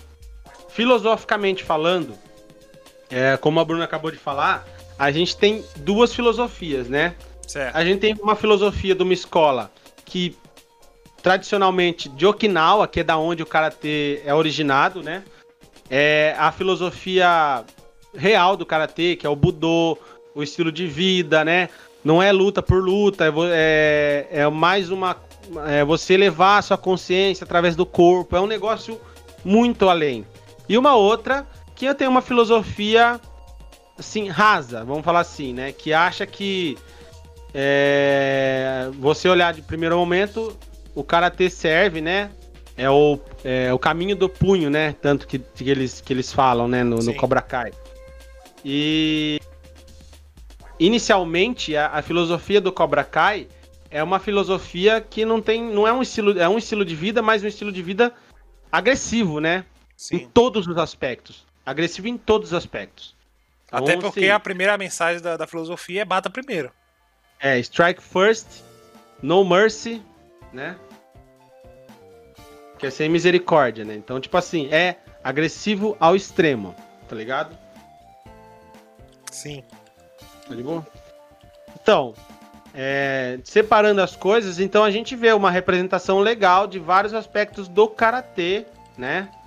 Mas é, tem que saber separar e entender algumas coisas também, né? Principalmente com relação ao Cobra Kai. Agora sim, na vida real, nem mesmo a do mestre Miyagi é, é muito aplicado, assim, porque, pelo menos na que a gente fez, né? Não tem essa, assim, de usar para defesa, não sei que tem. Tipo, se você fosse pego brigando na rua, alguma coisa assim, você era expulso, entendeu? Nossa, Nosso sensei não. Tomavam escalada. É, porque era, é visto como esporte, não como. Tipo, lógico, sei lá, se a pessoa é um faixa preta extrema, assim, numa situação muito X, ou é tipo, vai ou racha você não vai ser punido por isso, né? Mas não é para você sair é, procurando. Bancando os outros na rua. Ou, ou, é, bancando o heróizão, aí né? não tem nada a ver disso. É, tanto que na série fala, é, defesa, é, defesa própria ou, ou de outros, né? É assim, cara. Quando você aprende uma arte marcial, né? Eu vou falar do karatê porque é onde a gente teve vivência. É, o último recurso é a briga, cara, é a luta. E você aprende conforme você vai avançando no karatê, você vai aprendendo, você vai entendendo que realmente o último recurso é a luta, porque, cara, é... você não sabe até onde você pode chegar. E você pode, aliás, você até sabe onde, até onde você pode chegar e você pode machucar gravemente a outra pessoa. Então, mano, a sua, o seu último recurso é a luta. A luta a gente usa para competir e como arte, a parte dos catás, tá ligado? Sim. Então, o último recurso realmente vai ser brigar, tá ligado? É, porque se trata de uma arte marcial japonesa, né? E japonês, você sabe que ele é bem dogmático, bem. Bem, como é que se diz? Bem passivo, né? Ele, eles sempre usam a, a, violência, ou a luta, ou o embate, ou qualquer outra coisa do tipo de discussão, como último recurso, né? Quando você não tem mais jeito. Exatamente, exatamente isso. E em se tratando da primeira temporada, já que a gente já falou um pouco sobre a filosofia do karatê, que é representada pelo Cobra Kai, em se tratando da primeira temporada, é, o que, que a gente o que, que a gente tem de mensagem da primeira temporada? Porque assim, eu vejo a primeira temporada ela ambientada na percepção do Johnny do novo mundo, do, no, da nova filosofia, é, percepção de, de outra forma de se trabalhar com o Cobra Kai. Para mim é isso que é passado na primeira temporada. Como é que vocês é, enxergam a primeira temporada? Você percebe, tipo, várias vezes ele, ele vê sinais, né? A gente vê sinais de que ele ia ter que mudar o mundo dele. Ele ia ter que mudar a forma dele enxergar e lidar com o mundo. Por exemplo, quando ele fala assim, ah, não sejam maricas, tá ligado? O cara, não, não, não, meu, não fala isso, aí é isso aí você tá. Ofendendo. Você tá ofendendo a questão de gênero da pessoa, tipo, tá ligado? Sim. Aí você pega e fala, ah, nós aceitamos menino. Como assim, meu? Tipo, a gente tem que dar espaço para todos. Aí a hora que ele, tipo, que a escola começa a encher, ele começa a, a, inventar apelido, tipo, extremamente agressivo para todo mundo. Aí os caras, não, peraí, não é assim, não pode falar isso. Aí ele, não, é o seguinte, cara, a vida não vai ter dó de vocês. Aí, tipo assim, por mais que ele tenha até uma, uma filosofia né, com relação à vida, ali ele comete alguns excessos que são umas é, coisas que não se encaixam no mundo atual, né? E essa é a, a visão que você começa, tipo, a, ele começa a perceber que ele vai ter que mudar, ele vai ter que mudar ele internamente para poder é, se adequar, continuar, né? Se adequar, adequar o Cobra Kai ao mundo atual, tá ligado? Não só o Cobra Kai, adequar o Johnny ao, vida, ao mundo atual. Sim, é. é. Ele se adequando, ele acaba adequando o Cobra Kai. Isso que é legal a gente ver, essa mudança. Pode falar, Bruno. Aqui, ó. O Caipira aqui falou, né? Que é o bad boy, pô. Uma hora cai. Sim, é o bad boy, mas assim. É, o bad boy não, não serve mais hoje, porque a gente tem que respeitar o próximo, isso é, isso é fato, a gente sabe disso. Mas ali, é, a forma que a filosofia do Cobra Kai, ela fala, é o, não é o bad boy, é o badass, é o cara ser valente. Só que o jeito que ele aprendeu a ser valente era ser o valentão, que é o bully, que é o cara que agride, que é o cara que ofende. E isso aí não cabe mais hoje, tá ligado? Então ele na série você começa a ele começa a perceber que ele vai ter que mudar. Que ele vai ter que mudar e a mudança dele vai mudar o Cobra Kai junto, né? Isso a gente vê no desfecho da primeira temporada, né? E muito é, até a menina lá que começou, que foi a segunda aluna dele lá do depois do Miguel, ele não queria aceitar ela só pelo fato dela ser mulher. Falou, ah, não, aqui não, a gente não treina mulher. Daí já chegou o Miguel, ô, oh, calma aí, não sei o que é, tem. Ele só foi convencido por causa do dinheiro no é. início. Porque ele falou, meu, pai dela é hall, hall da fama, tá ligado? Tem dinheiro, mano, ela é pagante, né? E você não precisa de dinheiro, caralho. Aí ele é, tá bom, tá bom. Vamos abrir, é, depois de uma longa discussão aqui, eu, eu vou abrir uma exceção para você, tá ligado? É interessante ver que a mudança do Johnny, ela parte muito em função do Miguel, né? O Miguel que ensina Sim. o novo mundo para ele. Sim, o Miguel é, é o precursor o, da mudança, o né? O alicerce dele ali é o, é o. Como é que se diz? É a válvula de escape, é aquele cara que puxa a orelha, aquele cara que fala: opa, você tá se cedendo. Não é assim. É. O, o, o Carula aqui tá falando que o. Por isso que o nome é Cobra Kai. Sim, cara. Eu acho que assim. A... Uma hora cai. Entendeu? Entendi. Mas assim, é. Você pensar no nome Cobra Kai, tá ligado? É um nome imponente, tá ligado? Quem não ia querer estar numa escola dessa? E que te, acabou se tornando uma escola para nerd, para uma escola para pessoas que, que não conseguem se defender, para pessoas, como é que se diz, que sofrem durante o período escolar, que a gente sabe que nos Estados Unidos isso é muito mais pesado que aqui no Brasil. Não, sim, e outra. É, e isso, é, ele começa a aumentar os alunos dele porque ele tem um exemplo que acontece dentro da escola lá, né? Que. Que, sei, que é uma cena maravilhosa. Essência, tem uma cena muito louca lá do Miguel e acaba acaba viralizando, né? A galera, pô, peraí. Esse moleque até ontem era um nerd, zoado, tá ligado? Por que, que ele tá fazendo isso? Aí a galera, pô, quer aprender a me defender. Tipo, você vai vir na escola, só tem nerd, só tem o cara que é oprimido, né? Só tem oprimido na porra da, da escola, tá ligado? Por quê? Porque a galera quer aprender a se defender. E a, a, a, os aspectos que, que passam de, de realidade e, e, e, ficção, eles são bem emblemáticos na história do, do Cobra Kai, né? Porque, assim, mu muito não, quase tudo que a gente enxerga lá, ele foi carinhosamente preparado pra gente entender que o mundo é esse agora, né? Com, com diversas Sim. referências a, a, ao bullying que é sofrido pelas pessoas, com diversas referências a, a, aos, às agressões aos gêneros, com diversas referências a tudo que a gente passa hoje. Né? E tudo que a gente briga e defende hoje. Então, esse é um ponto positivaço pra série. Puta que eu pariu. Ela, ela se torna uma série maravilhosa por tratar também sobre pontos essenciais. E de forma leve, né? De forma tranquila, não, não de forma é. incisiva, digamos pesado, assim. Né? Você entende o recado, mas não, é, o impacto chega, né, do recado, mas não é aquela coisa pesada, né? Exatamente. E aí, vamos, vamos. Qual é o próximo? Qual, pra, eu quero chegar no, no final da primeira temporada, cara. Da, da primeira? É, sobre aquela luta entre o Miguel e o. É, antes de a gente chegar na. Ai, na, na, na, o Rob.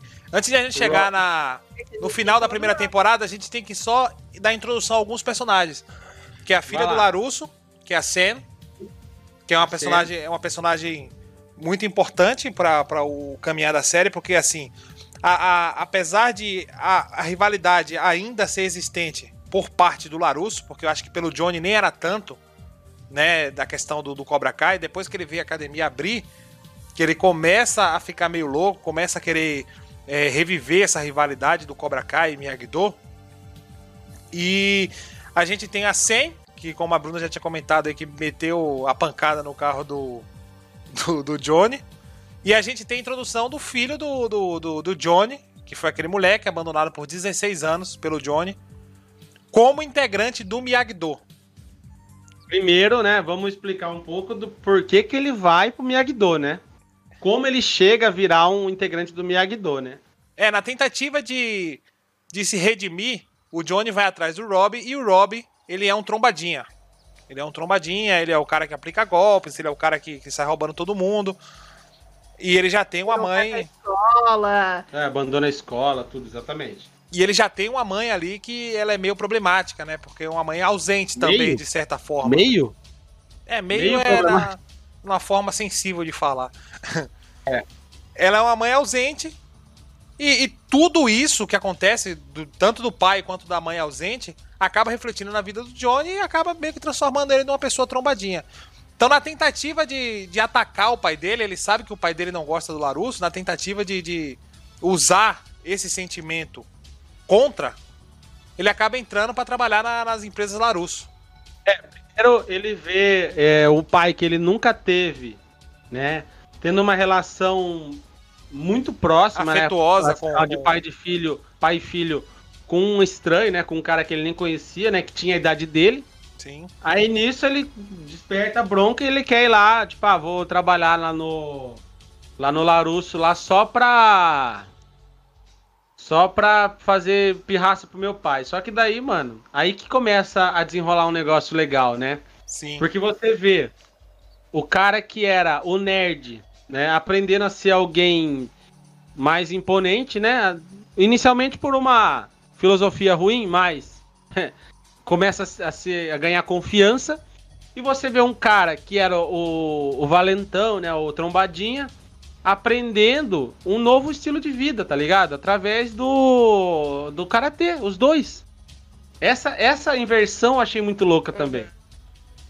Ligado? Começa na vingança, mas acaba se tornando uma coisa uma coisa boa, né, meu? Sim, sim, sim. E o. E o ah, no, no, no início de tudo, o Rob ele só queria atingir o pai dele.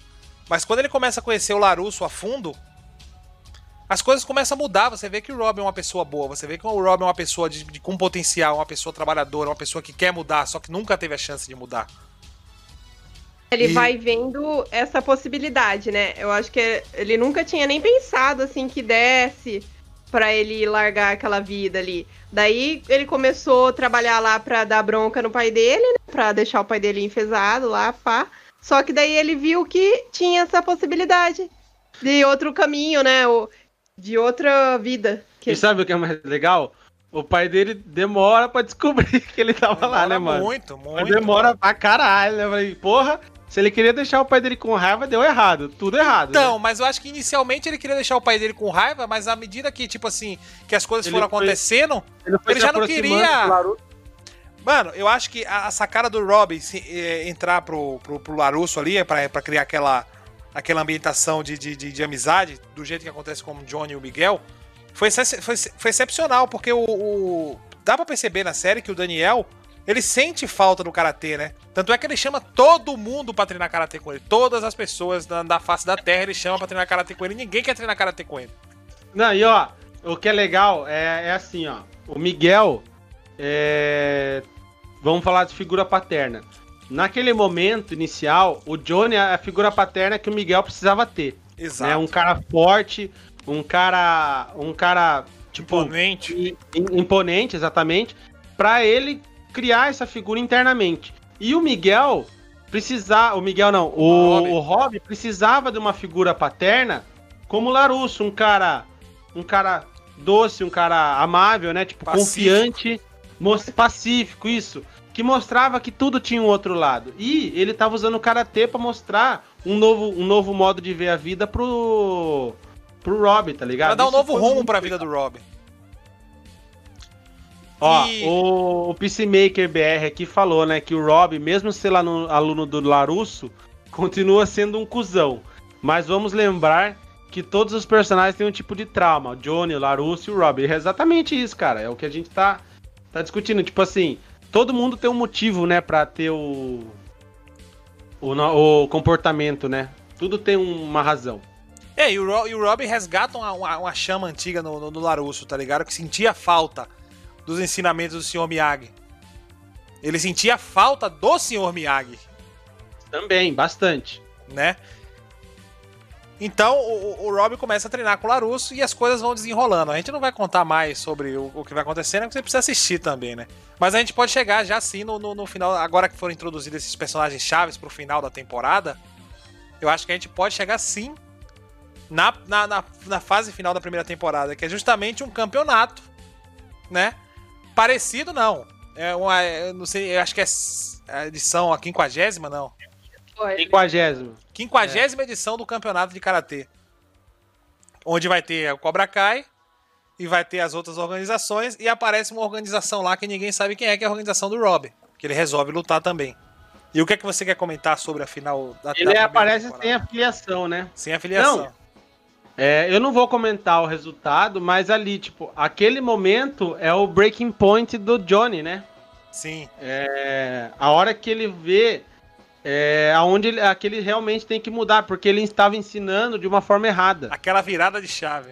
É, é, ali, é ali que vira a chavinha, tá ligado? E ele viu se repetindo, né? Tudo Exatamente. que ele tinha acontecido com ele, ele tava vendo a mesma coisa acontecendo, daí ele falou, pera. Com o filho dele é. ainda por cima. É. Exato, exatamente, exatamente. Imagine o sentimento, tipo, o seu, o seu discípulo com o seu filho, né? Aí, meu, quem tá certo, quem tá errado, né? E aí uma mistura de sentimentos, só que no final ele percebe. Percebe que ele tem que mudar. E é ali que você torce pra ele. Não, vai caralho, vai, mano. Você vai, vai conseguir mudar, tá ligado? Exato. É ali e que eu... você ganha o Johnny de vez. Ele fala, porra, sou Team é. Johnny agora. É, exatamente. E assim, e fica um bom gancho pra segunda temporada, porque a segunda temporada é ele tentando mudar né? Exato. A primeira é ele percebendo que ele tem que mudar, e a segunda vem com essa questão, tipo assim, não, eu vou mudar, eu tô, vou fazer aqui, tô tentando, e a, diversas coisas jogando contra, né, mano? Sim. E a segunda temporada ela já vem com chute na costela já, mano. Ela já vem violenta já. Porque. Não, a primeira temporada já é. já deixa ser puto, né? Mano, ainda bem que eu assisti maratonada as duas temporadas seguidas, velho. Sem brincadeira. O duro é que assisti essa série duas eu, vezes, mano. Se eu visse aquele finalzinho da primeira e tivesse que esperar o quê? Um ano. Nossa, eu ia ficar muito puto, velho. tá ligado? Sim, exatamente.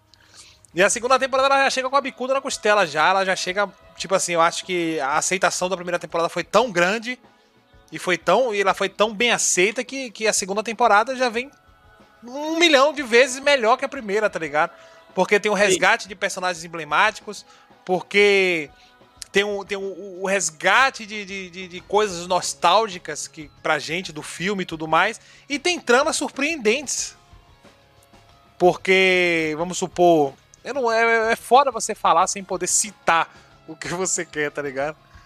Mas. Não, mas eu, acho que, eu acho que já é, é foda falar, mas assim, é, a segunda temporada, sem falar de. Spoiler. Falar de resultados e não de enredo é, ela traz um problema grave, né? Do consequência da primeira temporada, que seria tipo assim, é você aplicar de forma errada aquilo que você aprende na dentro do tatame, tá ligado? Exato. É onde começa a ficar a gerar problemas, né? Tipo, e aí começa a ficar mais latente que o Johnny tem que mudar, né? O Cobra Kai, né? E. Oh.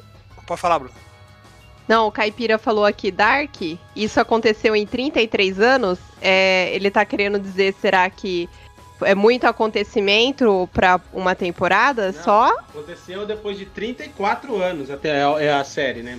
É, é, é, por conta de ter o filme, consegue, né, fazer.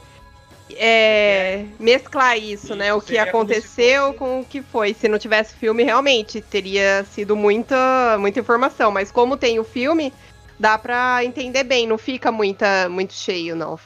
Se foi isso que você quis dizer, né? Vamos lá. O, o, o Berecado, o Caipira já tá bugando os outros aí já. É, então, a segunda temporada ambientada de, de uma forma diferente, né? De um, de um Johnny diferente, um Johnny que quer mudar, um Johnny que quer ser diferente, um Johnny que quer aplicar uma, uma filosofia diferente. É, torna a temporada muito mais interessante, porque os dramas familiares eles começam a ser mais pertinentes nessa temporada.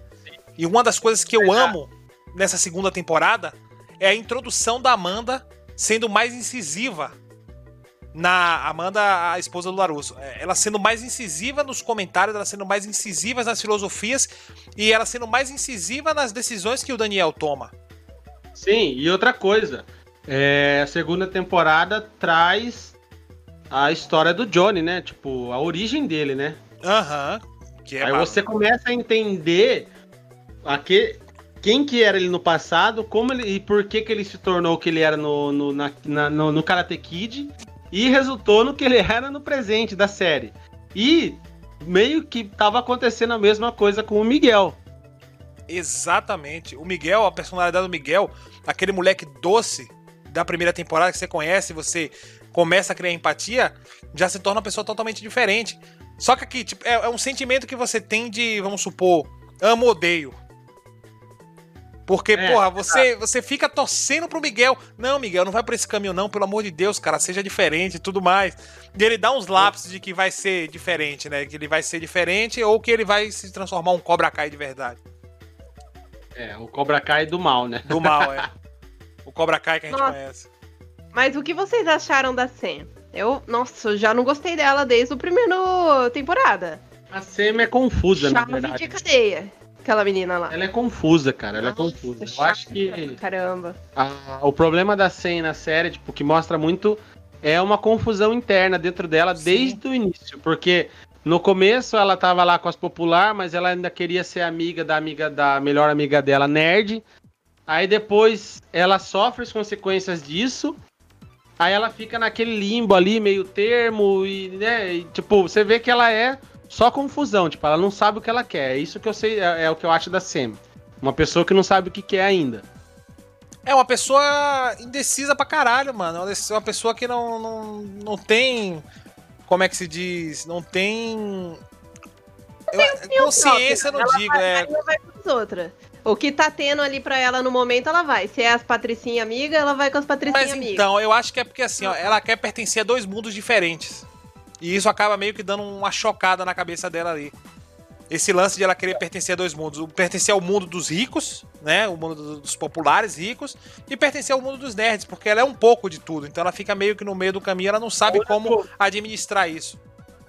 O único que pertence a todos os clãs é o Scanor, velho. Nossa, uhum. Esse é o brabo. a Bruno não entendeu a piada, né? Viu? Mas, ah, é porque ela me conta, né? Porque aquela amiga dela lá, a Moon, ela soube administrar muito bem isso. Ela é rica, ela é amiga de rico, ela é amiga de pobre, de nerd, ela mesma quer fazer a galera do, das duas academias serem amigos. Mas foi, isso, aí foi, isso aí foi um pouco pra frente, demorou um pouco pra ela ter esse entendimento, né? Mais ou menos. Demorou um pouco pra ela ter esse porque antigamente ela... ela era escrota igual. Não, eu acho que assim, no caso dela, ela meio. A Moon, em, em, principalmente, ela, tipo assim, ela. Eu acho legal, mas ah, não, por que, que eu não vou lá? Aí quando ela. Não, vamos lá, tipo, a hora que ela toma a decisão, ela vai e não volta mais. Encontra outra, não, mano, não, não tem nada a ver com a gente. Tipo, ela, ela se desliga disso aí. A hora que ela se desliga desse. dessa. Do, da, vamos falar assim, dos títulos, né? Da, dos rótulos. Aí você vê que ela fica bem mais feliz na série inteira, né? Sim. Sim, bem mais. E a segunda temporada é maravilhosa também porque ela incrementa uma outra rivalidade, né? Com a chegada da personagem Tori, a, a, a, assim começa a, participar mais ativamente da segunda temporada, né? Sim. A Sen, a Sen aparece mais. Só que, tipo, você ainda vê a Sen muito indecisa e a Tori, tipo, tentando fuder ela, né? Tipo, Mas eu acho que a virada da chave da Sen vai vir pra terceira, briga. vai vir pra terceira temporada. A virada de chave da Sim, eu acho que ela acontece agora na terceira temporada. Pode ser, pode ser. Com o desfecho que teve da segunda temporada, eu acho que a chave, a chave dela vai começar a virar agora. E assim, é... vamos falar. É... Você quer falar? Tem mais alguma coisa na sua pauta aí que você quer puxar? Não, eu acho que sem spoiler é isso. Beleza. Então vamos falar só sobre um problema que eu vi na série, né? Relacionado aí com a vida real, né? a forma que as pessoas, tipo, usam a arte marcial pra serem agressivas, né, violenta, né? Uhum. E a série, ela, ela, pauta muito isso, né? Tipo, você vê lá aqueles cara que era nerd, que era introvertido. O cara, quando muda, né? Ele ganha poder. Ele fica bem pior do que os caras que era. Né, que tinha o lugar de opressor. Eles Sim. ficam bem piores. Né? Isso é um problema que a série relata e é um, e é um fato, isso acontece bastante.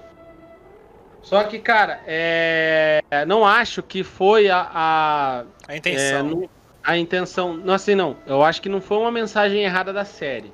Tá ligado? Eu acho que não tá finalizada a mensagem. Isso, é exatamente isso. Né? É, ali na, na, segunda temporada a gente vê o Cobra Kai tentando mudar e ainda assim algumas coisas acontecem que impedem isso acontecer.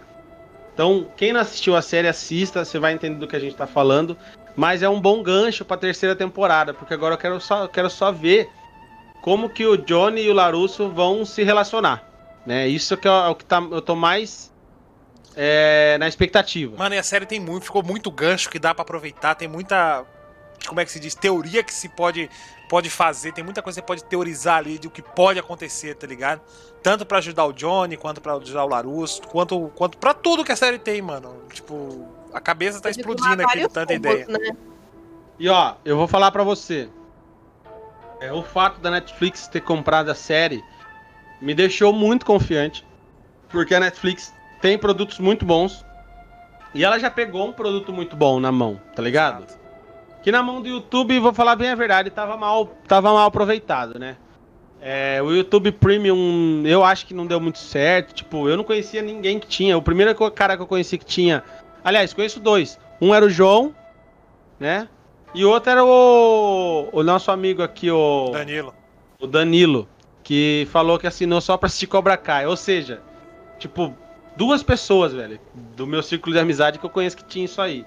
Agora a Netflix e a Amazon tá bombando, né? Sim, sim, sim, sim. Netflix, a, a Netflix. Tem a Netflix, né? Ah, a Netflix, cara, a Netflix, ela. A gente já tinha comentado várias vezes que a Netflix ela estava disposta a investir, investir muito pesado na, na, nas produções originais, nas produções que ela pegasse para ser originais dela. E eu acho que esse é o caminho, cara. Esse é o caminho. A Netflix tem total condições de, de, de, de, de abdicar das produções existentes e focar só nela. Porque tudo que sai na Netflix sai com, com, com gostinho de, de, de, de boa coisa, né? Sai com gostinho de, de de algo forte, né? Com como uma Sim. potência. Sim, isso é fato. Isso. Tem alguns ruim? Tem, mas quando eles compram alguma coisa que já é do mercado, aí tem Arrested Development, que tipo, os caras continuam, continuam muito bem com a série. Lucifer. E... Lucifer Cobra Kai. Aí, ó. Cobra Kai tá, tipo, é, tem tudo para continuar em, e aumentar até o nível da série, sem, sem brincadeira. La Casa de Papel. É, ó, só excelentes exemplos aí, ó. É, sobre o que você falou do, do, da questão que é utilizado o karatê, eu acho que é, é, meio que intencional da série usar as lutas de karatê, né? Porém, não é intencional é, abordar o karatê daquela forma. É intencional de usar o karatê daquela, de, de, de ter as lutas é muito no sentido de você poder ver a aplicação de, de, de ensinamentos do karatê, né? De você poder ver as lutas bem feitas, de você poder ter colocado em prática o que os atores estão aprendendo, porque eu cheguei a ver aí que o, o, o, os atores do, do, do Cobra Kai, os moleques, por exemplo, eles tiveram que gravar a cena estando, estando muito avançados no karatê, porque eles têm que fazer aula de karatê e tudo mais. Eles estão muito avançados e os cara, os produtores chegaram para ele e falaram: gente, calma aí essa luta não pode ser dessa forma, essa luta tem que ser um pouco mais vaga, né? Vocês não podem aplicar tudo que vocês estão aprendendo no nível que vocês estão. Não estão tão bom ainda. É, na série vocês não estão tão bom ainda. Vocês precisam e, dar uma ó, pegada leve aí. É. Falando um pouco aí, é, o karatê, mano, é uma arte marcial muito gostosa de fazer. É, tem uma filosofia que dá para você aplicar na sua vida que, mano, é maravilhoso também. É, eu fiz karatê aqui em Piracicaba pela Celan, né? E também tive algumas aulas no, no clube da Caterpillar na época, né? Então, assim, eu tive dois tipos de sensei, tá ligado? Um que era um cara rígido, ligado? Cobrava bastante comprometimento.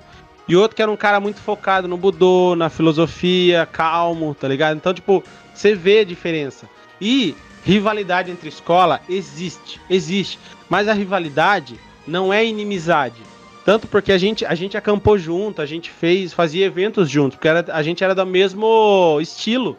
Só que é, é legal, a rivalidade é legal. É legal porque na competição você chega, você chega com vontade, tá ligado? Porque você quer ir lá e ganhar do cara, né? Tanto no kata quanto no kiai, tipo, você, você quer, você quer ir para cima, não violentamente, mas sim, tipo, para trazer vitória para sua escola, tá ligado? É aquela rivalidade de classe, né? Classe A versus classe B.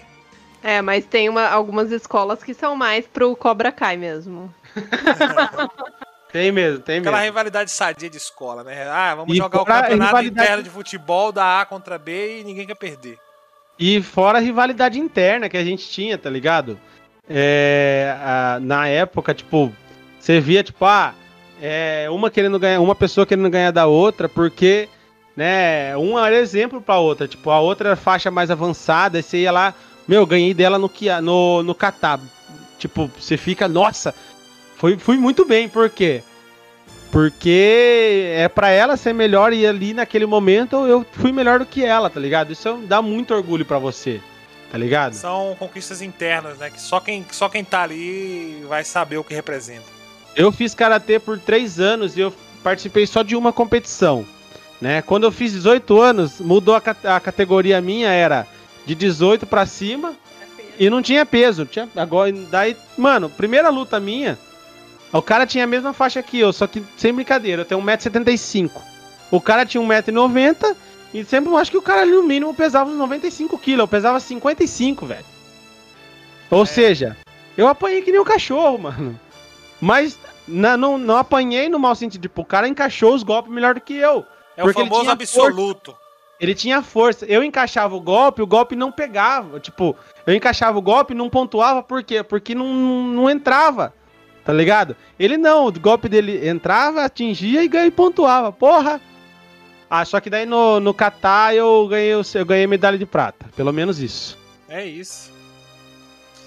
Então fica aqui a nossa. Nossa papinho aqui sobre Cobra Kai, né? porque eu acho que ainda teria muito, muita coisa para falar ainda. Eu queria falar sobre os ganchos que a, que a segunda temporada trouxe, mas como é algo recente na Netflix, as pessoas ainda vão assistir, que as pessoas é. ainda vão se ambientar, eu acho que não merece spoiler nesse primeiro momento. Ó, quando a gente vir falar da terceira temporada, vai ser com spoilers aí, galera, vocês aguentam. Exatamente. E a terceira, terceira temporada, temporada que tem tudo para ser maravilhosa, né? Terceira temporada. E não tem... tem data, infelizmente, né? Eu acho que ela já tá até filmada já, mano. Eles, eles só eles falaram que vão lançar só em 2021 só. Eles poderiam ter lançado agora, mas eles só vão lançar em 2021. É, eu até tava comentando com o João que não poderia deixar para lançar muito depois, porque a galera vai crescer. Tipo, ia ficar meio estranho. Pra não cair no é. esquecimento é. também, né? Mas eu acho que assim, tipo, os atores já são maiores de idade, então acho que não tem muito mais o, o que eles mudar. Outra, é, coisa que, outra coisa que eu percebi é o, o, o Johnny Lawrence, interpretado pelo Zabika, parece que ele continua inteirão ainda no karatê, mano. Porque as cenas que ele grava de luta, o cara parece inteirão. Já o, o Makio lá, o Daniel, parece a Bruna, a aqui. Eu comentei isso aí. Tipo, o Miguel ele fica magricelo, barrigudo, tá ligado? Bem, bem caidão. E o Johnny tá com tudo em cima, né? Oh, Daniel. Oh, Daniel, Daniel. Tá ligado? Não, e a execução tá... dos golpes do Johnny, tá ligado? Bem, né? o, a execução dos golpes do Johnny não é tão boa. Você ainda vê que, que, que tem karatê nele ali ainda. Já do Daniel, do, do Makio lá, coitado. Verdade, verdade. Ó, o Caipira, nosso amigo BLK, aqui tá falando que ele já fez karatê, que ele manja, né? É... E falou, tipo, que eu falei aqui de peso, né? Que no judô que é dividido por peso. Não, mano. Lutas marciais geralmente tem divisão de peso porque um cara de 50 quilos lutar contra um cara de 90, você não tem é muita lógica. O cara de 90, o peso do golpe dele é muito maior. É, mas é, é assim, você, você é dividido, né? Você tem os pesos divididos e você tem o absoluto, que é para qualquer. A única coisa do absoluto que conta é a faixa. Né? Você Exatamente, tá no, no, no nosso é assim, de faixa roxa para baixo, tá ligado? Sim. É 18 anos mais, ou seja, Se você fez 18, você se fudeu. E foi no mês que eu fiz 18 anos, tá ligado? Nossa, tomei muito no cu. Eu já cheguei a, a, a lutar com um nego de, de, de 130 quilos aí no, no jiu-jitsu aí, que eu vou falar pra você, mano. É duro, pesado, né? é pesado. É duro. A posição o cara tem mais força, velho. A posição ele do 100 quilos do cara parece que tem 500. E ele tem mais massa muscular, infelizmente é assim, porque o, o corpo do cara é maior, normal. Aqui, ó, o Caipira também falou que Cobra Kai é a visão do maninho lá que tomou o golpe do ganso do tira-casaco. Porra, velho. maninho lá é o Johnny, velho. e, e, e, diga-se de passagem, a referência da, do campeonato foi maravilhosa. A referência Nossa, verdade, do campeonato verdade. foi maravilhosa. Pra quem for assistir vai entender. Mano, Cara, eu. É... Vamos, vamos aplicar nossas notas no Cobra Kai. Nota? Oh? É, vamos dar nota no Cobra Kai. É, quer começar? Quem quer começar? Eu vou, vou de 9.8. 9.8, porque 10 é foda, 9... né? Sempre tem alguma coisa a melhorar. Sim, 9.8, primeiro, pela ambientação. Segundo, porque fez um gancho muito bom com a com os acontecimentos do Karate Kid e terceiro, que é uma série muito cativante, tá ligado? É uma série que te prende, que te faz gostar, ter empatia com todos os personagens, praticamente. Você entende o lado de todo mundo e você quer saber o. o tipo, tem, tem horas assim que você quer que algumas coisas mudem e elas começam a mudar, depois alguma coisa impede. Então, assim, é uma série que te prende. É muito gostoso de assistir. Então, 9.8 é minha nota. Bruna? Eu vou dar 9.9, porque pra mim tinha que ter gravado tudo e lançado de uma vez, pra gente não ter que esperar pra assistir. Exato, exato. Eu adorei. Só isso. Ah, eu vou de 9.9 também, né, cara? Eu vou de 9.9 porque, tipo. Eu acho que sempre tem coisas para melhorar, sempre tem coisas para ficar ainda mais surpreendentes, né? 9 é, 10 é quando. É quando você acha que tá tudo certo e, e e a, a pessoa acaba meio que num pedestal destruindo tudo. É, a exemplo de Game of Thrones. Game of Thrones tinha tudo pra ser uma série 10 e acabou me entristecendo. Mas enfim, 9.9 pra série pela ambientação, é, porque faltou a terceira temporada, porque a Amanda ela é muito foda, ela é muito incisiva, ela tem os comentários certos na hora certa e só pancada, é só cotovelada apaixonado na Amanda, né? Nossa, mano, ela é muito emblemática naquele, naquela série, mano.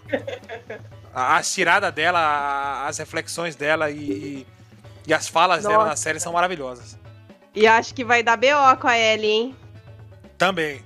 Também Nossa. acho que vai. É, spoiler, spoiler, spoiler, spoiler! Não é spoiler, não é certeza. É... Calma, mas não vamos contar, né? Vamos deixar o gostinho aí pra galera. Ah. É, é, a mesma. Eu acho que a Ellie vai ter uma participação importante na próxima temporada. E eu penso exatamente igual a você. A gente conversou isso ontem. Eu penso exatamente a mesma coisa que você. Eu acho que ela vai voltar, né? Não sei. É, ou é. É, Enfim, ela né? acabou de, de, de rescindir a participação dela no The Boys, né? Então tem tudo para voltar. Exatamente. E eu nem sabia que era a mesma atriz. Agora que você falou. É aquela atriz que morre no. A Madeline. A Medley lá que toma o raio laser na cara. Nossa, ela mudou bastante, hein? Mudou muito, cara. Mudou Tinha puta, puta. Cara, não, não vou nem zoar, vai, deixa quieto. Bom, vamos de recomendação? Vamos de recomendação. Eu vou começar minha recomendação porque eu acabei de falar. Acabei de falar na, na, na, na Shu aí. E ela participou do The Boys. Minha recomendação hoje é The Boys. Porque eu demorei tanto para assistir, cara. The Boys é maravilhoso. Nossa. Eu tenho que assistir a segunda temporada agora. Por que, que eu demorei tanto para assistir, mano? Eu também Porque... demorei. Eu tinha assistido o primeiro episódio e, e, eu não tinha gostado de uma coisa, né? Eu fiquei meio que achando que ia ser uma, uma sátira mal feita da, dos super-heróis, da Liga da Justiça em, em, em, foco, né? E aí, na hora que eu assisti a primeira vez, o primeiro episódio, eu falei, cara, não foi um episódio que me, me chamou a atenção, não foi um episódio que me deixou com vontade de, de querer continuar. Só que aí, final de semana passada, eu falei: quer saber de um? Eu tô sem nada pra assistir, eu vou dar uma chance pra esse The Boys. E, porra, mano. Eu também. Foi dessa mesma forma que eu comecei a assistir. E aí, mano, eu falei, caralho, mano, eu tava totalmente errado, mano. Que loucura é essa aqui que tá acontecendo? Que, que, que visão é essa que os caras têm de, de, de, de, mundo, de super-herói, de tudo? E aí me cativou. super-heróis, né? Essa é a visão. É, mano. E aí me cativou e, e, e ingressaram numa trama maravilhosa lá e vale muito a pena conferir. The Boys da Amazon Prime. Bom, A minha recomendação, cara, da semana é Karate Kid, é Cobra Kai, Karate Kid. Pode ser, pode ser. Pode ser. Assistam os filmes do Karate Kid. Não pode tirar da lista o do filho do Will Smith, que é Kung Fu, não é Karate. E Cobra Kai, cara. Cobra Kai é a minha recomendação da semana, porque vale muito a pena maratonar, vale a pena assistir. E para quem assistiu Karate Kid, traz um sentimento muito bom, velho. Fica aí a recomendação do Jotinha. A minha recomendação é Karate Kid, porque eu assisto a mesma coisa que ele. São recomendações parecidas. Não, mas vale a pena, realmente. Não, o Cobra Kai tem que assistir, é imperdível. Cara, eu tenho uma outra recomendação aqui, que é uma série animada do Netflix, chama Agretsuko. É, ela é produzida pela pela Sanrio, que é a produtora da Hello Kitty. Mas não tem nada de Hello Kitty, nada de, nada de fofura naquela série. É muito engraçado, traz uma relação da, da vida real, do trabalho ali de uma forma muito cômica e muito foda, tá ligado? Na verdade, sempre é eu que assisto o que ela quer. O Caipira que tá falando que claramente eu forço a Bruna a assistir o que eu quero, né? E é mentira. É o contrário. É, é só o episódios das recomendações. exatamente, exatamente. Mas assim, assistam a Gretsuko, cara, é muito engraçado. São episodinhos curtinhos, assim, de 15 minutos. E traz uma relação que a gente tem dentro do trabalho, principalmente quem tem algum, algumas. Uh, vai se identificar com muita coisa ali dentro. É, vale a pena. E a recomendação do nosso parceiro Francinaldo Henrique é Chrono Trigger. Nossa, excelente. Tem, tem pra DS, tem na Steam, tem para Super Nintendo, tem para PlayStation também. Então, quem onde você tiver quiser jogar, Chrono Trigger tá disponível, velho. E tem ó, tradução em português muito boa também. A tradução feita aí pelo, pelo pessoal que traduziu a ROM para português. Excelente. Chrono Trigger é esse maravilhoso jogo, velho. E agora vai chegando no final nosso programa aí, ó. Queria agradecer a todo mundo que ficou com a gente aí. Eu acho que hoje o papo foi muito bom, cara. Nossa, mano. Cobra Kai é, é foda porque desperta um sentimento de nostalgia muito legal na gente, né? Eu queria, particularmente, eu queria muito que o Beto tivesse aqui hoje, porque eu ele ia também, ficar lembrando cara. que ele fez Kung Fu, que não sei o quê, e eu tava com um monte de piada pronta aqui, ele cortou meu barato. e aqui, ó, o Caipira falou que Chrono é top, pode, pode ser qualquer plataforma, só que não ganha do querido Link. é. Todos têm seu valor, né? Não vamos discutir. Então agradecer a todo mundo que acompanhou a gente aí. Sábado que vem tem mais. Sábado que vem é surpresa, João? Sábado que vem é surpresa. O tema é por conta do nosso amigo Beto Júnior, então. Não, é, é ou não é? Calma. Ah, não, não, não. Calma, calma. Sábado é surpresa ou não é? É, pode crer. Pode crer é um outro. O próximo vai ser do, do Beto, né? Acabei de lembrar. E essa semana aqui a gente vai definir o, o como a gente vai fazer o próximo programa aí. Então, quem tiver, quem quiser acompanhar com a gente aí, cola aí. E, e quarta-feira, galera. Nosso, nosso próximo programa vai ter nossas carinhas na tela aí, ó. Fiquem ligados aí, ó. É, exatamente. E galera, fica ligado. Quarta-feira a gente vai estar tá aqui na, na live da para acompanhar a live da Sony do PlayStation 5. Vamos acompanhar junto aí, cola aí na Twitch, twitch.tv barra, é, barra frequência bit Chega junto aí, dá um follow, ajuda a gente, dá uma força pra nossa campanha.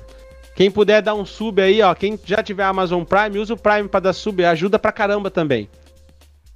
Só melhora a nossa qualidade nos nossos podcasts, nossas lives. Exatamente, exatamente. A gente, quer, a gente vai investir na nossa plataforma, né? Ganhos a gente, a gente consegue de outra forma. Por, por enquanto, o nosso foco é melhorar o nosso trabalho aqui. Exatamente. Muito obrigado a Bruna também que participou hoje, participação mais do que especial, com seus comentários precisos sobre a série Cobra Kai. E obrigado também a a todos vocês que nos ajudam a compartilhar aqui também, que isso é muito importante pra gente, vocês que compartilham a, a, a nossa live aí. E, ó, e o Caipira aqui, ó, acabou de mandar um sub, um sub com Prime aqui pra nós. Muito obrigado, Caipira. Valeu mesmo, velho. Tamo junto. Só não falei antes porque eu tava, não podia cortar aqui a, a fala do nosso amigo Ricardo Lopes. E BLK, Tô com saudades, mano. Aparece aí, mano. Belica sumiu, velho. Verdade, verdade. Eu ia falar isso, mandei até um WhatsApp pra ele. Foi, mano, sumiu, desapareceu. Nem no, no, no, grupo do WhatsApp não fala mais. Tô com saudade, mano. Vamos jogar alguma coisa junto aí. Viu? A gente vai vai abrir uma live mais tarde aí. Você não tem o Fall Guys aí, né, né, BLK? Ou a gente abre do, do Warzone, que eu preciso fechar a temporada. Vamos ver aí um joguinho que nós tenha junto. Se não tiver o Fall Guys, eu compro ele aqui. É nóis. Ele não tem, pode comprar. Fechou. Bom, então. galerinha, muito obrigado aí quem teve com a gente aí no sabadão. Hoje foi um programa bem legal aí. Tivemos a presença aqui da Bruna. É, para quem tá acostumado, aí, a gente mudou, mudei um pouquinho a cara aqui da Twitch para tentar melhorar a qualidade do, do, do, nosso conteúdo. E todo sábado a gente tá aqui, durante a semana aí estão aparecendo de vez em quando, então fica ligado aí, ativa o sininho do, da Twitch aí para quando a gente tiver online você ganha, você receber a notificação e vir bater um papo aí, curtir com a gente a live e dar umas risadas da gameplay hum, ruim que a gente tem, né? principalmente eu, que sou ruim pra cacete. Mas é isso, aqui o foco é diversão, cara. Beleza? Fechou. Bruna, quer então, dar um recado? Junto. Valeu. Valeu, é nóis. Tamo Poucas junto, palavras. família. Tamo junto, valeu, galerinha. Muito obrigado aí pela presença de vocês e até a próxima. É sábado que vem.